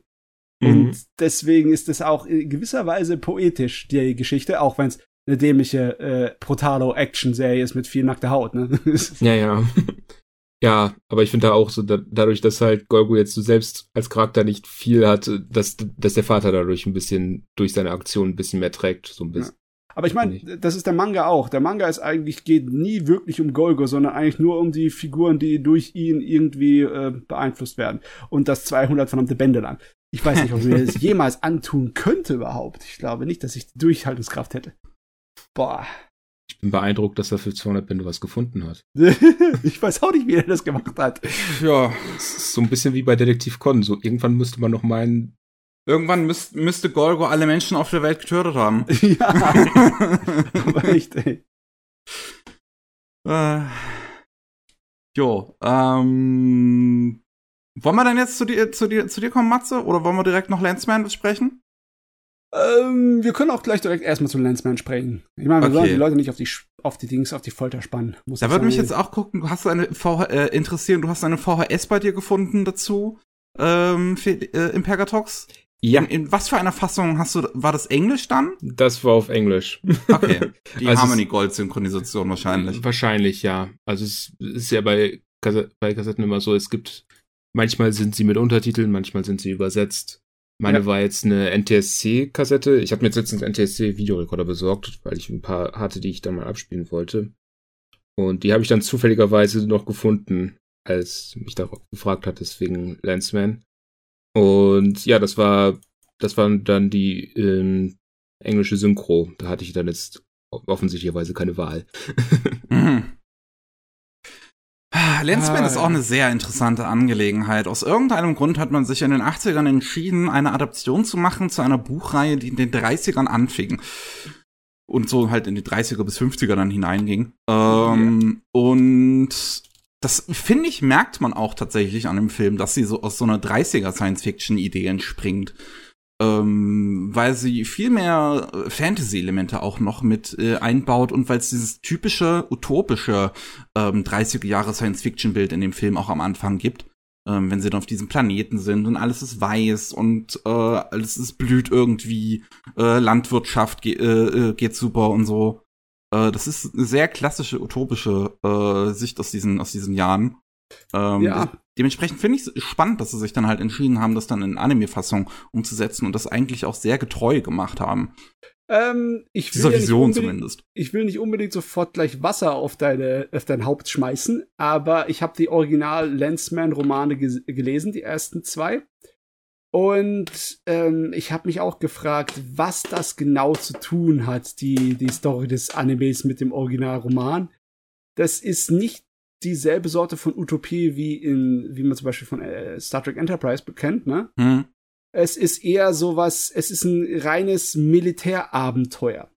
Und zwar so richtig altknautschig, ne? Mit ganz komischen Vorstellungen von, äh, was ist ein Mann, was ist ein mutiger Kerl und was ist eine Frau und was soll sie tun in ihrem Leben, ne? Und so. Das ist äh, ganz altbacken, extremst so. Und es ist eigentlich nur, äh, es ist, es ist gute altmodische Science Fiction, ne? Mit, mit großen Helden und mit äh, bösen Piraten und sonstigen Kram und Außerirdischen und allem Rutz. Aber zum Beispiel diese ganze Vielfalt an verschiedenen Figuren, ne? Dieses äh, Star Trek-mäßige, was da auch drin ist in der Anime-Sache, war in Originalbüchern habe ich da nichts davon gesehen. Mhm.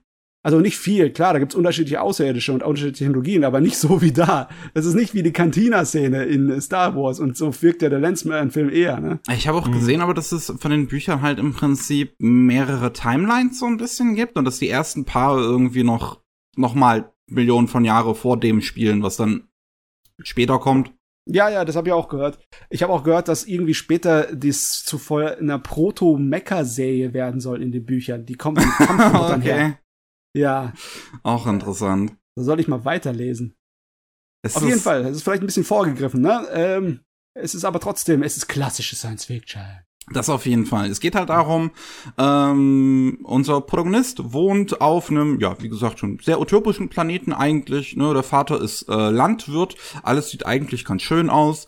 Ähm, nur hat der Junge halt irgendwie ist ihm langweilig auf dem Planeten und er will eigentlich weg. Das will er gemeinsam mit äh, jemand anderem dort, ich glaube Buskirk war das, glaube ich, ähm, ja, der ein Raumschiff hat, was eigentlich kurz davor ist, auseinanderzufallen. Ähm, dann aber ähm, kommt ihnen entgegengeflogen ein anderes Raumschiff, was auf dem Planeten abstürzt, beziehungsweise was sie dazu bringt, dort so mehr oder weniger sicher abzustürzen. Ähm, und äh, da heraus kommt ein Mann, der äh, dem Protagonisten einen äh, eine Lens gibt. Dieser Mann war vorher, äh, es ist also ist im Sterben, ist ein Lensman und gibt unserem Protagonisten ja diese diese Fähigkeit weiter und jetzt ist er selber ein sogenannter Lensman, was irgendwie die die wichtigsten äh, äh, und coolsten Leute im Universum sind. Ja, ja, das sind nur die Auserwählten, das sind die Hüter der, der Gerechtigkeit und Frieden, die Super Marshals, ne? Ja. Und die, die Lens ist eigentlich, ähm, die ist schon ziemlich stark, nicht so stark in dem Sinne von wegen, dass es ihm übernatürliche Dragon Ball-mäßige Fähigkeiten äh, verwendet, aber im Original ist es so, dass die Lens Telepathie ermöglicht mit anderen Lensmännern durchs ganze Universum in mm, Echtzeit. Okay. Das heißt, egal wo du bist, du kannst äh, durchs ganze Universum mit den Lensmanner dich koordinieren. Was natürlich schon sehr stark ist, ne? Ja. Das kann sehr hilfreich sein.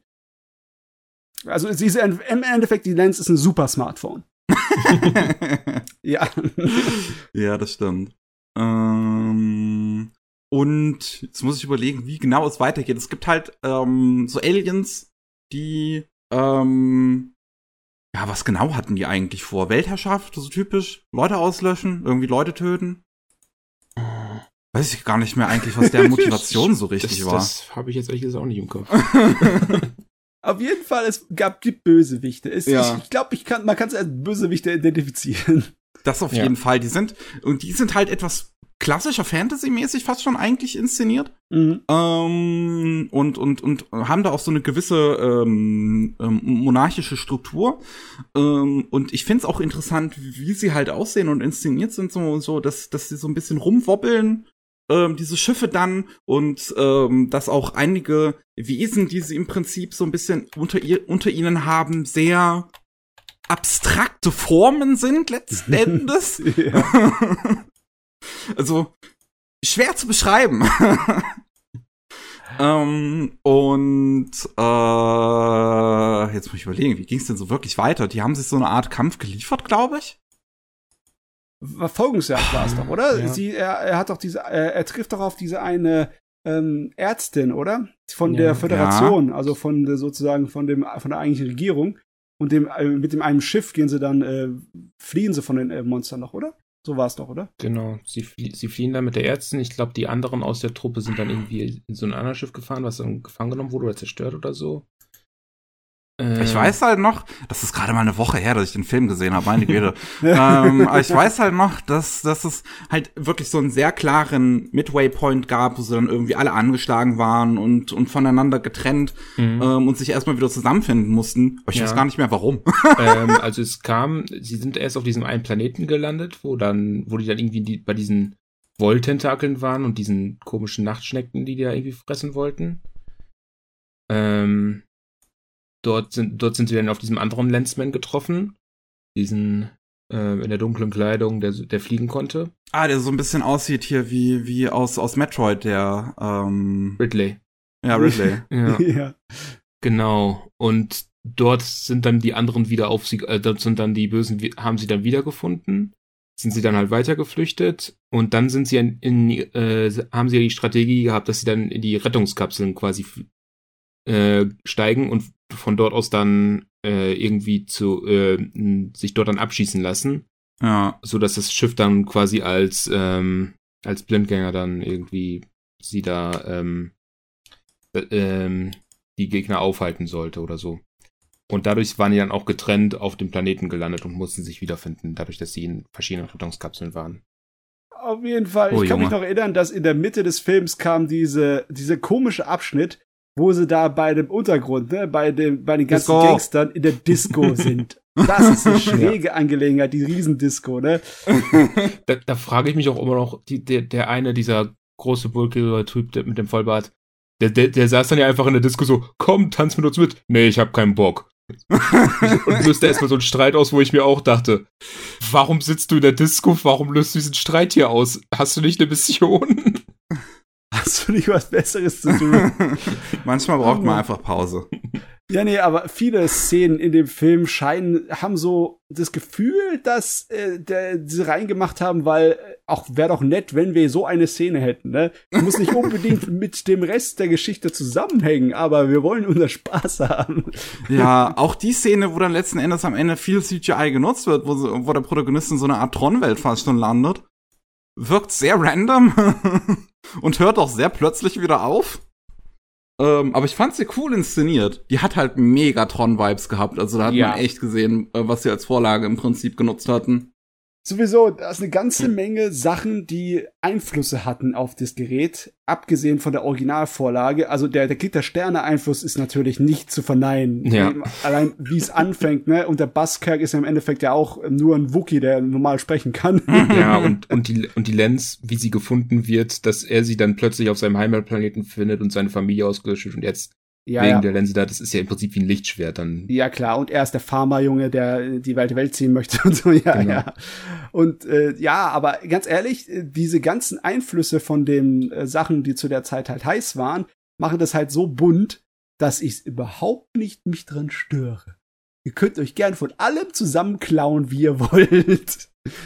Ich finde, es gibt auch dann so eine nette Collage seiner Zeit auch ein bisschen wieder. Ja, ja. Ja. Das hat halt nicht allzu viel mehr mit dem Original Lensflare zu tun, aber pff, scheiß drauf.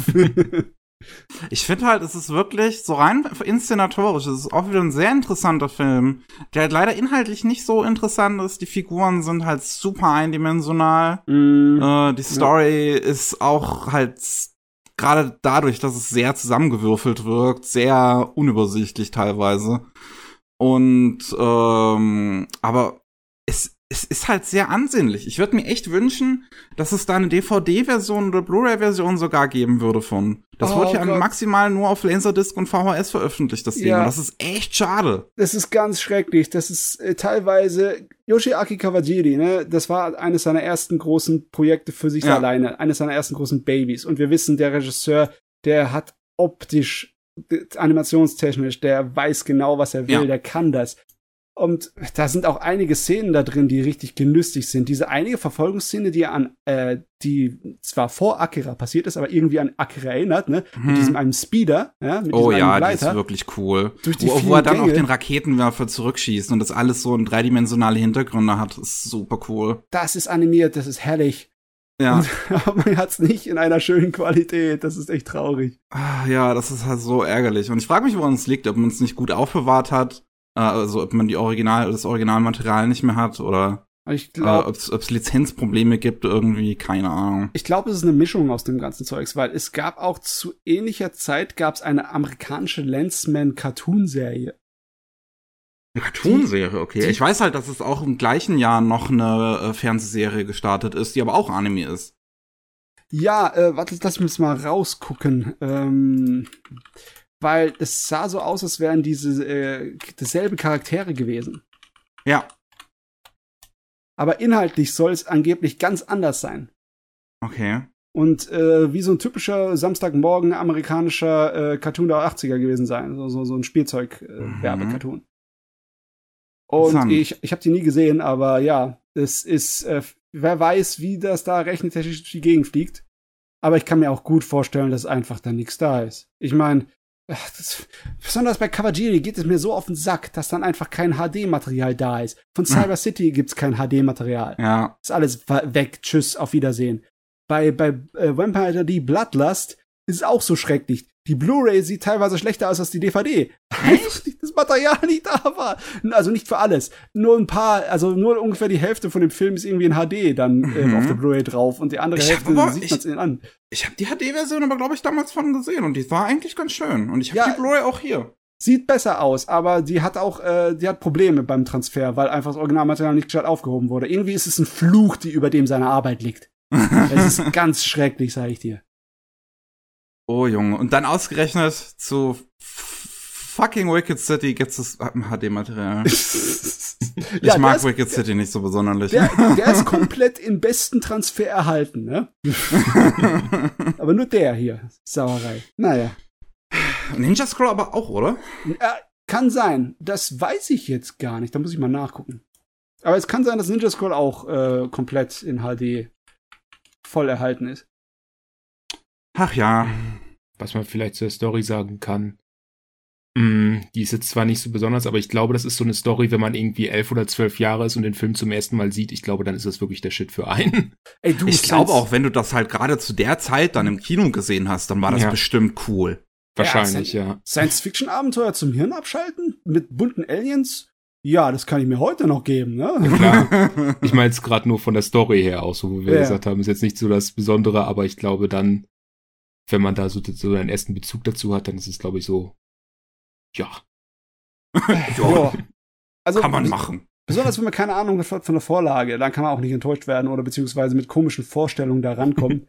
Weil Mhm. das, äh, ja, das, Das haben wahrscheinlich das- auch das damals dann- schon zu der Zeit die wenigsten Leute das, gehabt. Das, das, ist, das ist dann vielleicht der 40-jährige Vater, der mit dem Kind dann ins Kino geht. Ja, ja. Und sich, und sich denkt, Moment mal, das ist aber nicht das Lensman, was ich gelesen habe.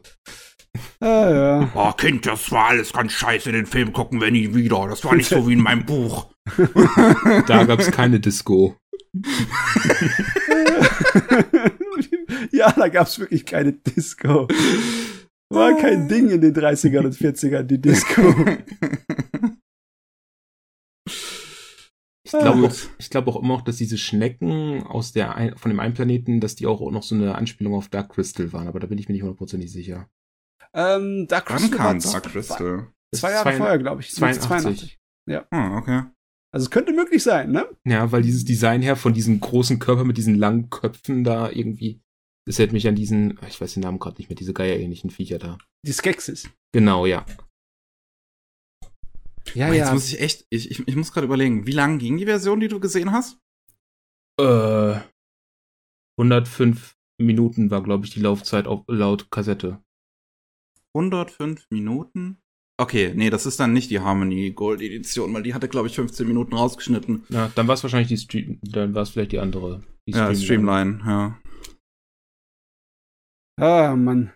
Was auch immer man es da eigentlich rauszuschneiden gibt. Ich meine, Harmony Gold, da sollten wir nicht so besonders nach Logik suchen. Ich meine, was die schon angestellt haben mit Anime. Hui. Vielleicht die komplette Schneckenszene, keine Ahnung. Gut, okay. Ja, haben wir es auch hinter uns. Jo. Es war, halt, war- es war halt wirklich interessant zu sehen, einfach für seine Zeit, so vielleicht als Fazit.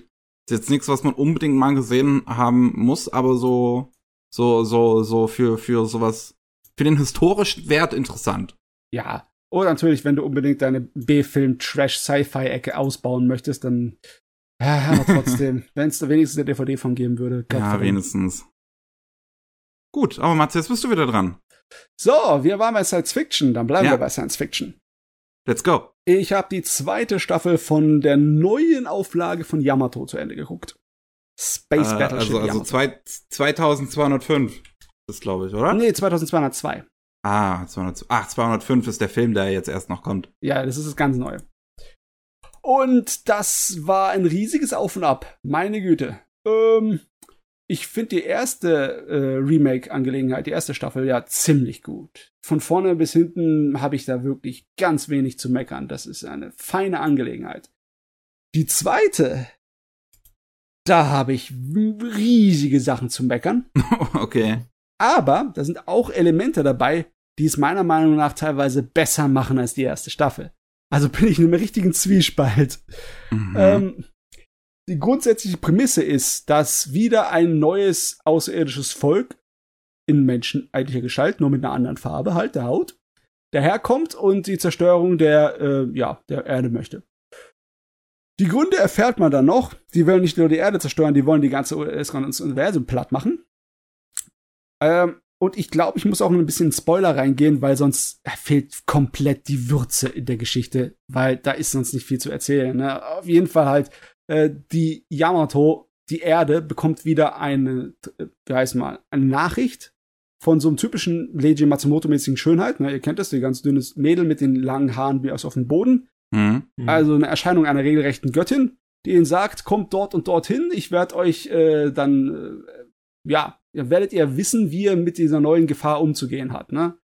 Und da äh, die erste Hälfte von der Story, wie sich die Gruppe wieder zusammenfindet von der Yamato und wie sie halt dann meinen, äh, auf ihre eigene Mission zu gehen, obwohl die Regierung das nicht will. Und ja, die eigentliche Hintergrund, wie die Charaktere und ihre Beziehungen sich entwickelt haben, das ist alles relativ langweilig. Das ist alles relativ zäh und relativ blass. Aber sobald sie dort ankommen, ne, bei den Planeten, sobald sie sich mit den äh, Bösewichten, den Aliens, schon mal ein bisschen äh, Gefechte geliefert haben und dort ankommen und die Hintergrundgeschichte sozusagen, die offenbart wird, dann wird's auf einmal furchtbar interessant. Weil da wird's auch richtig Science-Fiction-mäßig. Okay. Deswegen muss ich da spoilern ein bisschen. Also für alle Leute, die das noch gucken möchten, hier Finger oben. Das ist jetzt fertig. Äh, es stellt sich heraus, dass die, der Grund, warum die äh, Bösewichte aus der ersten Staffel, die Gamilas, einfach aussehen wie Menschen nur mit grüner Haut und die neuen, die Gatlantis, ne, einfach aussehen wie Menschen nur mit blauer Haut. Äh, warum die alle so aussehen wie Menschen, ist, äh, liegt daran, dass es eine Warte, warte, warte, lass mich raten. Warte. Ja, Ich ähm, habe ja, ähm, das, das erinnert mich jetzt nämlich direkt an eine andere Serie, die ich äh, gesehen habe, die wahrscheinlich dann davon inspiriert war. Ähm, oh Gott, wie, wie, wie, wie, wie hieß die Serie? La, Lagrange? Lagrange, irgendwas mit Lagrange. Das kann sein. Äh, es gibt mehrere Serien. Makros hatte ja denselben Aufreißer. Ja, und ähm, wahrscheinlich ist es so gewesen, dass ähm, die, die, die Menschheit irgendwann vor Millionen von Jahren im Prinzip schon mal existierte und sich dann halt irgendwie entschied, ähm, sich äh, im, im Universum zu verteilen und dann ist halt irgendwie Kontakt abgebrochen wegen irgendwas oder irgendwas ist passiert oder es gab eine Weltumformung oder irgendwas. Ja, ungefähr so, ne? Es gab eine uralte äh, Zivilisation, eine extrem hochentwickelte und die haben sozusagen die Menschheit erschaffen und über das ganze Universum verteilt. Und dort hat sich die Menschheit natürlich in gewisser Weise auch anders entwickelt, aber es sind halt immer noch Menschen. Ne? Die neuen Bösewichte sind Abkömmlinge einer dieser Menschheitsvarianten, aber sie sind selber keine Menschen, sie sind Klone. Sie sind äh, eigentlich nur gezüchtete künstliche Soldaten. Und das ist der eine der Gründe, warum sie alles irgendwie äh, in Schutt und Asche legen wollen. Das ist so im Endeffekt wie so Rache an ihren äh, ja, Herstellern, ne, ihren, mhm. ihren Kreationen. Und sie wollen das schaffen, indem sie eine alte Waffe von dieser Zivilisation, der ursprünglichen archaischen Zivilisation benutzen wollen. Denn die haben tatsächlich einen Sicherheitsmechanismus eingebaut. Falls irgendeine von den menschlichen Rassen, die sie im Universum verteilt haben, äh, total zum Bösen fällt und ja, die Zerstörung von größten Teil von Galaxien oder Universen bevorsteht, dass es die aufhalten soll. Ja, Pech gehabt. die nutzen jetzt die, äh, diese Waffe und wollen halt die Menschheit zerstören. Und die Art und Weise, wie sie es zerstören wollen, ist jetzt nicht nur mit Krieg. Die äh, Nachricht, die unsere Guten, unsere Yamato bekommen hat, ne, von dieser Göttin, die kommt aus einer anderen Dimension, weil die war auch einer von dieser Sorten von alten Rassen, die so hoch entwickelt waren, dass sie einfach ihre physische äh, Existenz hinter sich gelassen haben und in eine höhere Dimension sozusagen übergetreten sind. Nicht? Und äh, die leben halt außerhalb von unserer Realität. Und wenn man die zwingen würde, wieder in unsere Realität zu kommen, dann würde das im Endeffekt ja äh, die physikalischen Gesetze zerstören und damit das ganze Universum. Also das ist deren Ziel. Und äh, ja, es ist eigentlich eine relativ coole Science-Fiction-Geschichte. Das große Problem, vielleicht für mich alleine, ist die extremste Melodramatik. Mhm aber sowas von dermaßen. So viele verdammte Streichmusik und Walzermusik im äh, Soundtrack habe ich seit einer Weile nicht mehr gehört. Meine Ach du Kacke. Es ist, die hauen aber auch immer wieder voll auf die Kanone, ja mit so richtig anstrengenden, belehrenden Sachen wie von wegen, die Menschheit ist so und so und, und äh, Lieben und äh, Gefühle macht Menschen zu Menschen und das ist, was uns unterscheidet von euch und das ist das, was euch äh, den Untergang bringen wird und was euch das Leiden bringen wird. Also weißt du, so buddhistische, von Buddhismus abgeleitete Philosophie, aber dann halt ganz schrecklich und kitschig und mit Pathos versehen und dir ins Gehirn eingedrückt. Da wird so viele Minuten drauf verwendet, dass einfach jeder verdammt auf jeder Seite die Leute riesige Reden halten. Aber was, was echt für lange Reden und, und Dramatik und oh Gott. Ich meine, ich war ja schon vorgewarnt. Ich wusste ja schon von Recherche, dass die späteren Sachen von Yamato, weil das einfach noch die alte Geschichte nochmal neu aufreißen, hm. unglaublich schrecklich dramatisch und melodramatisch werden. Also hast du das bisher auch in der Originalfassung nicht mal gesehen, den zweiten Teil oder so? Nein, nein, ich habe okay. die Originalfassung von äh, Yamato nie weit gucken können, weil es ist halt echt anstrengend, die uralte äh, 70er Jahre Animation. Ja, es gibt ja die Filme. Ja, ich, aber ich, äh, ich müsste das mal nachholen. Ich muss echt mal das mit dem alten vergleichen. Ich kann aber nur von der neuen sagen, wenn die Melodramatik in dem neuen, im alten genauso drin sind, dann komme ich beim alten nicht weit. das sage ich euch. Ich frage mich sowieso, wie ich es geschafft habe, die Serie zu Ende zu bringen. Das war ein Graus, sage ich euch. Ist eigentlich echt schade, weil abgesehen davon ist äh, Strotz das Ding sowas von Kompetenz, ja. Das, das ist natürlich eine Serie mit arg viel Computergrafik, ne? Und ich mhm. normalerweise, besonders wenn es um mechanische Sachen geht wie Raumschiffe, ich hätte sie lieber handgezeichnet. Ich muss mich halt damit abfassen, dass, abfinden, dass es heutzutage nicht mehr so de, der Standard ist. Das wird dann nicht mehr gemacht. Aber die haben wirklich auch die Computergrafik dann für Effekte benutzt in der ganzen Serie so richtig fulminante Sachen, die du einfach von Hand nicht so richtig hinbekommst, weißt du? So was, äh, also du könntest es schon hinbekommen, aber es wird nicht so aussehen wie hier, diese Simulation von massenweise an Partikeln, von äh, hm. zerstörten Schiffen und der riesige Ausmaß. Na, da, da, da treffen Zehntausende von Schiffen in riesigen Schlachten und Flotten aufeinander. Mit massenweise an Geschossen und Raketen und etc. Und die Bilder sind teilweise völlig überladen. Das geht natürlich, mit Computergrafik ist das machbar. Von Hand wäre das eine Sisyphus-Arbeit, die ich niemanden irgendwie antun möchte. Aber ja, also, ihr könnt ihr vorstellen, so wie diese große Schlacht am Ende vom dritten Krieg der Sterne-Film von der originalen Trilogie, nur noch mal halt mehrfach, verfehlfacht. Und dann halt hm. wassenweise Effekte und schräges Zeugs. Besonders Effekte. Also, ähm, wenn jemand so typisch japanische Explosionen und äh, Laserschüsse aus Science Fiction mag, der wird hier sowas von bedient von vorne bis hinten. Der okay. ist nicht mehr zu fassen, ey auch Soundeffektmäßig ist es irgendwie so alles so richtig schön in den 70er Jahren noch drin. Das hat schon die erste äh, Serie gemacht, aber die, die, die ziehen da voll alles raus, was sie können. Das ist echt auch so eine Sache, die ich mir mal angucken musste. Es ist, also auch also, die, die schon das erste Remake. Aber wer hat Zeit? Die erste Remake-Serie würde ich empfehlen. Die zweite? Ich weiß nicht, vielleicht, also bei dir kann es ja sein, Miki, dass die Melodramatik eher dein Ding ist. aber mir war das zu viel. Oh, meine Güte. Es hat gar nicht mal aufgehört.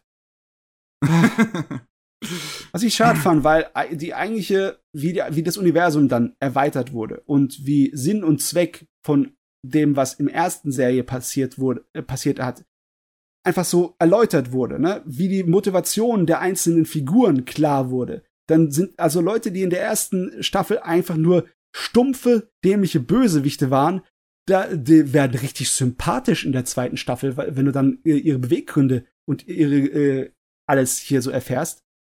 Aber, aber, ja, aber die Regie oder beziehungsweise das Drehbuch, wer auch immer verantwortlich war für den Schmulz und Schnalz, der da drin ist, den könnte ich erschlagen. ah. Meine Güte, das war anstrengend, sage ich euch.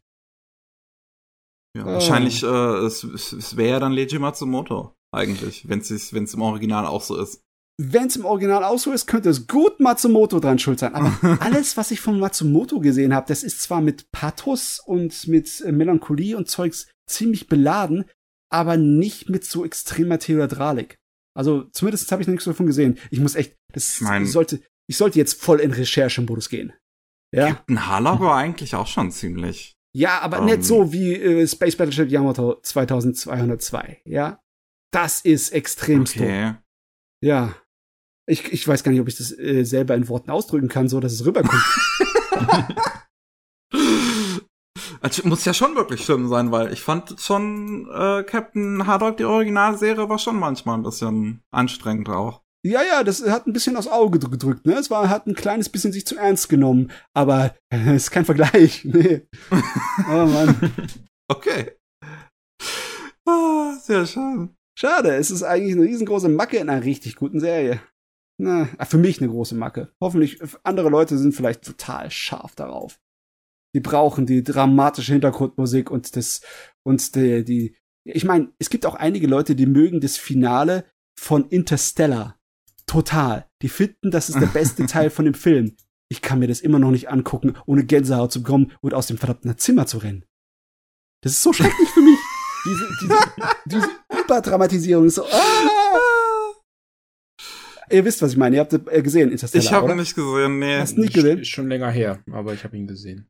Aber du weißt, was ich meine, wo er halt dann mhm. in das schwarze Loch fällt und dann halt äh, es die die die Tränendrüsen gedrückt werden mit einem verdammten Presslufthammer. Mhm. Ja, das. Wie bei ja. Gunbuster.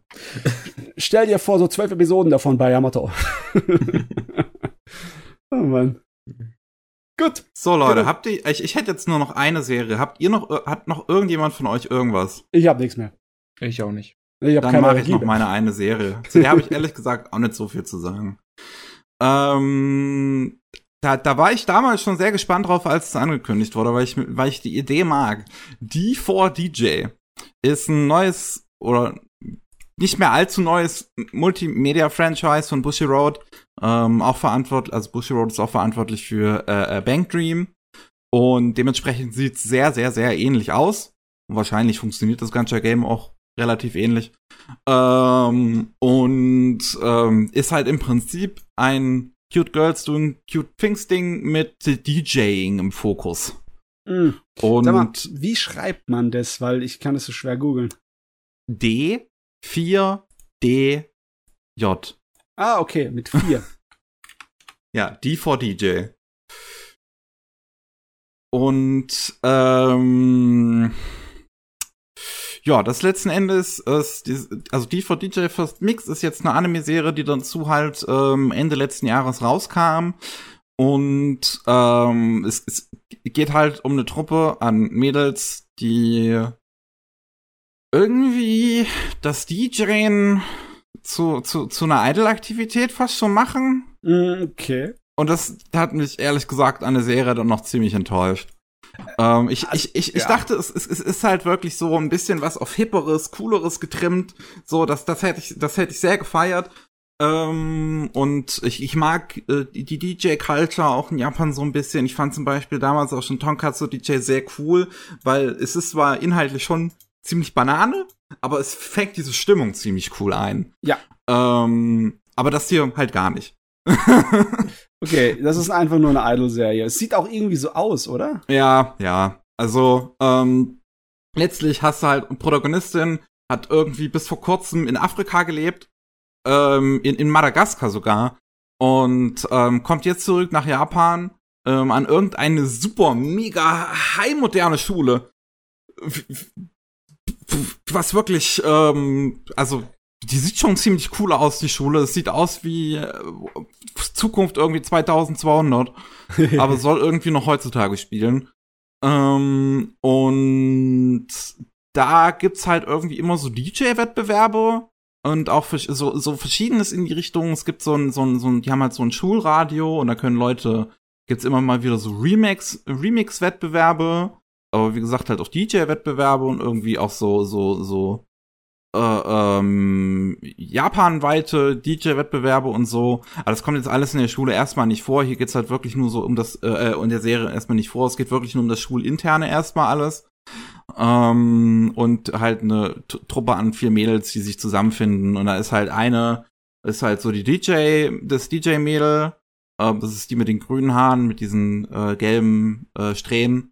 Ähm, die, die, die sitzt halt hinterm Pult äh, die Protagonistin ist die Blonde, ähm, die sehr, sehr, sehr, sehr, sehr, sehr, sehr hyperaktiv ist. Die, ähm, die sieht aus, als wäre sie direkt aus dem Love Life äh, Franchise rausgesprungen. Das stimmt, ja. äh, und halt irgendwie vorne steht und, und tanzt und, und singt.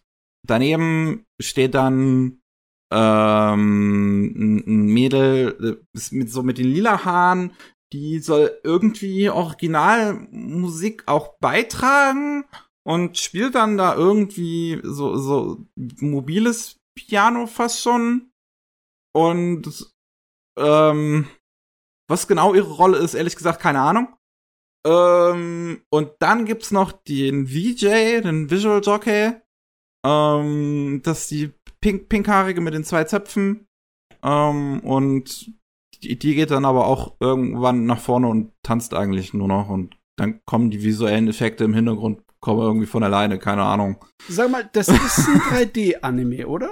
Es ist 3D, ja. Also es ist vollständig 3D, beziehungsweise es gibt hin und wieder mal äh, Hintergrundcharaktere, die dann per Hand gezeichnet wurden. Ähm, aber an sich ist es vollständig 3D. Ich muss doch sagen, ich finde die Animationen an sich sind sogar in der Serie ziemlich gut gemacht. Ähm, ich kann euch mal das Ending schicken, weil ich finde, das zeigt das eigentlich ganz gut. Ja, genau, um. das, was, was ich jetzt nämlich gerade fragen wollte, weil 3D-Anime und Tanzen, ne? Das ähm, funktioniert eher weniger. Ich meine, wir sind ja immer glücklicher, wenn wir handgezeichnete Tanzszenen bekommen, ne?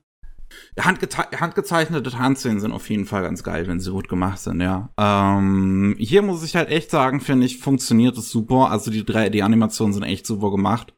Ähm, ich finde, die Modelle könnten ein bisschen besser aussehen, aber an sich sind, sind die Animationen wirklich stimmig. Ich, ich habe euch jetzt halt mal das Ending geschickt was an sich nicht unbedingt besonders ist. Es ist halt nur eine der Hauptfiguren, wie sie ähm, vor einem DJ-Pult tanzt, aber es ist so knuffig.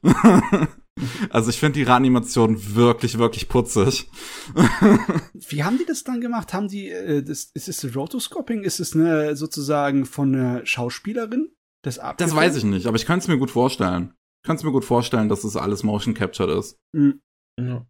Um, ähm, oh, aber äh, in der Serie an sich wird halt auch noch viel mit so klassischen Anime-Effekten äh, gespielt und ähm, äh, wie, wie, wie soll ich das sagen? Dass die Augen mal anders aussehen, dass die dann mal irgendwelche sehr äh, unnatürlichen, äh, witzigen Posen einnehmen. Also das ist nicht so, dass die sich strikt an ihre 3D-Modelle auch unbedingt halten müssen. Ähm, das, das, das, das ist halt, ich finde, DVD zeigt ganz gut, wie man halt wirklich mit CGI eigentlich ähm, auf eine simple Weise effektiv umgehen kann. Mhm. Weil es das wirklich ähm, eigentlich perfekt macht. So. Also, es, wie gesagt, es sieht halt nicht unbedingt besonders aus. So, Polygon Pictures Anime haben schon ein bisschen mehr Stil einfach. Ja, ja. Aber hier, wie gesagt, ich, ich kann halt über die Animation halt echt nicht meckern, so. Es gibt halt Leute, ich habe halt immer wieder in die Crunchyroll in die Kommentare geguckt und die Leute meinten so, irgendwie so, ja, ja, ja. Aber ganz ehrlich, so, es ist halt einfach nur ein anderer Stil in dem Fall. Es ist ja. wirklich nicht schlecht gemacht. Ja, Mann, ich meine, natürlich muss er am Ende eine T-Pose machen, logischerweise, ne? Das ist, by the way, das ist eine übliche DJ-Pose, äh, die, ja? die Jesus-Pose. Echt? Ja, das oh, machen DJs mich, hin und wieder. Ich kenne mich nicht aus mit den, mit den Sachen, aber irgendwie hat das irgendwie voll gepasst zur 3D-Figur halt. Ja, ne? das ist, es sieht schon sehr witzig aus, wenn man sieht.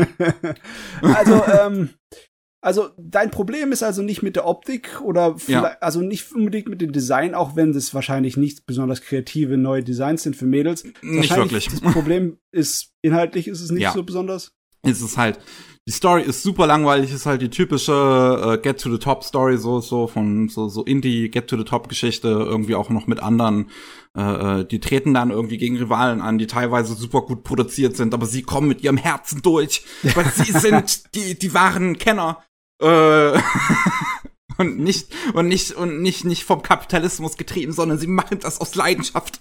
Ja, ja, wir glauben dir jedes Wort, du du Kapitalismus produzierte Werbeserie. äh, ja, und, äh, und, und die Figuren sind alle so oberflächlich. Es ist so schlimm. Die, die, sind, die ganzen Dialoge da drin, ich bin teilweise eingeschlafen fast beim Gucken. Es ist so so, so, wie, wie soll ich das sagen? Es geht ins eine Ohr raus, ins an, äh, in, in eine Ohr rein und aus dem anderen wieder raus. Teilweise habe ich irgendwie gefühlt fünf Minuten auf den Anime nicht geachtet, habe dann wieder hingeguckt und festgestellt, irgendwie hat sich nichts verändert in diesen fünf Minuten. oh Mann. Oh Mann. Ja, da weiß ich ganz genau, dass das Einzige von dem, was ich mir reinziehen würde, wahrscheinlich die Musikeinlagen sind.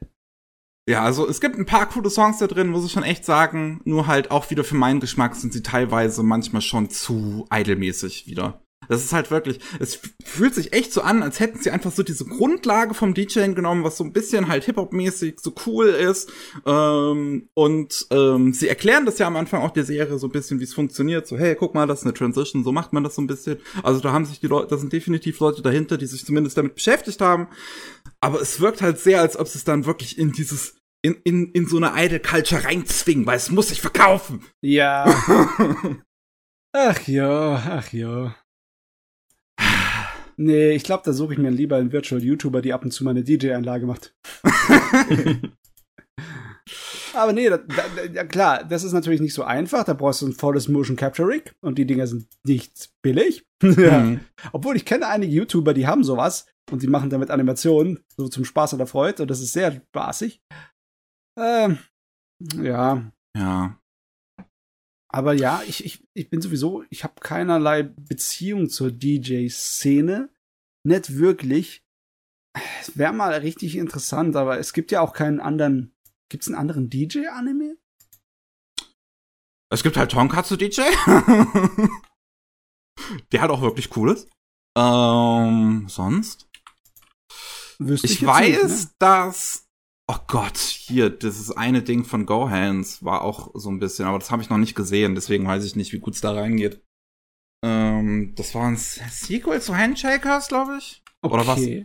Nee. Warte, lass mich gucken. Doch, das war Handshakers selbst. Handshakers war ein Sequel zu Wiz. Wiz. nee, Wiz war das Sequel und Ach, scheiße, ich blick dich durch. Äh, wer weiß, ob es wichtig ist. Ich meine, wer kann den verdammten Titel schon finden, wenn der Titel ist Wiz ist? Go Hands. Warte, jetzt muss ich gucken.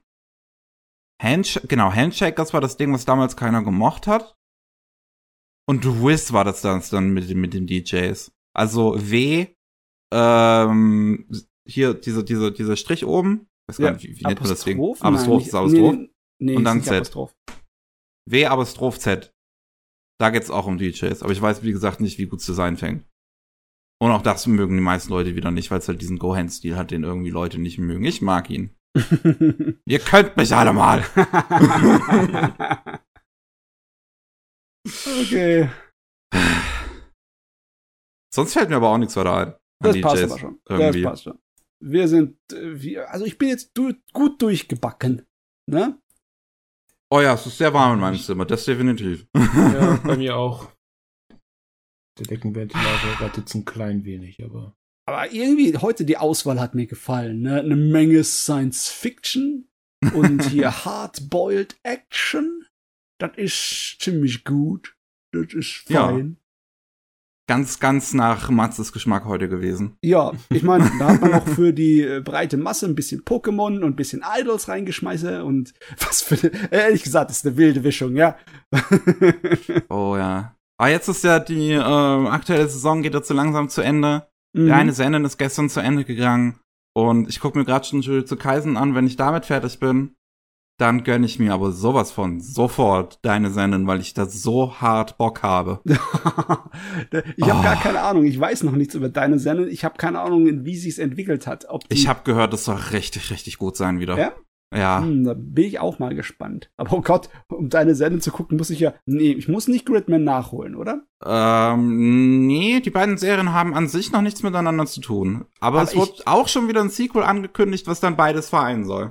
Das ist mein Problem jetzt. Ich muss Gridman nicht nachholen. Ich will Gridman aber nachholen. Ich muss Vor allem ist Gridman auch einfach fucking gut. Und das hat die neunte Episode, die einfach. die ist wirklich, wirklich gut. Ah, Gut, dann haben wir Äh, einiges vor uns, ne? ja, ja. Aber den Podcast, den haben wir hinter uns. Den haben wir jetzt hinter uns. Wir können uns jetzt irgendwie, keine Ahnung, ich gehe mir jetzt ein Eis holen. Und ich, ich gehe mir einfach zehn Eis holen und darin baden. Das mache ich jetzt. Mir fällt gerade ein, dass ich noch eins im Tiefkühlfach habe. Das hole ich mir jetzt. Ich steck meinen ganzen Kopf gleich in den Kühlschrank, sag ich dir. Ah, ja. Gut. Äh, vielen Dank, Imperatox, dass du dabei warst. Jo, gerne, immer wieder gern. Links zu Imperatox Kanal und so gibt's in der Beschreibung. Da könnt ihr euch seine schönen Videos angucken. Und falls ihr mehr von uns hören wollt, dann könnt ihr natürlich äh, jeden Montag in die Rolling Sushi Anime News reinhören, wo wir über Nachrichten aus der Anime-Szene sprechen, was so in einer Woche, in der letzten Woche passiert ist. Und äh, wenn ihr mehr über Japan hören wollt, dann könnt ihr den normalen Rolling Sushi Podcast hören, der kommt jeden Mittwoch. Und äh, wenn ihr News rund um Japans Wirtschaft, Gesellschaft, Popkultur, Politik und sonst was lieber lesen wollt, könnt ihr einfach auf sumikai.com gehen. Das war's von unserer Stelle. Vielen Dank fürs Zuhören. Tschüss. Tschüss. Ciao.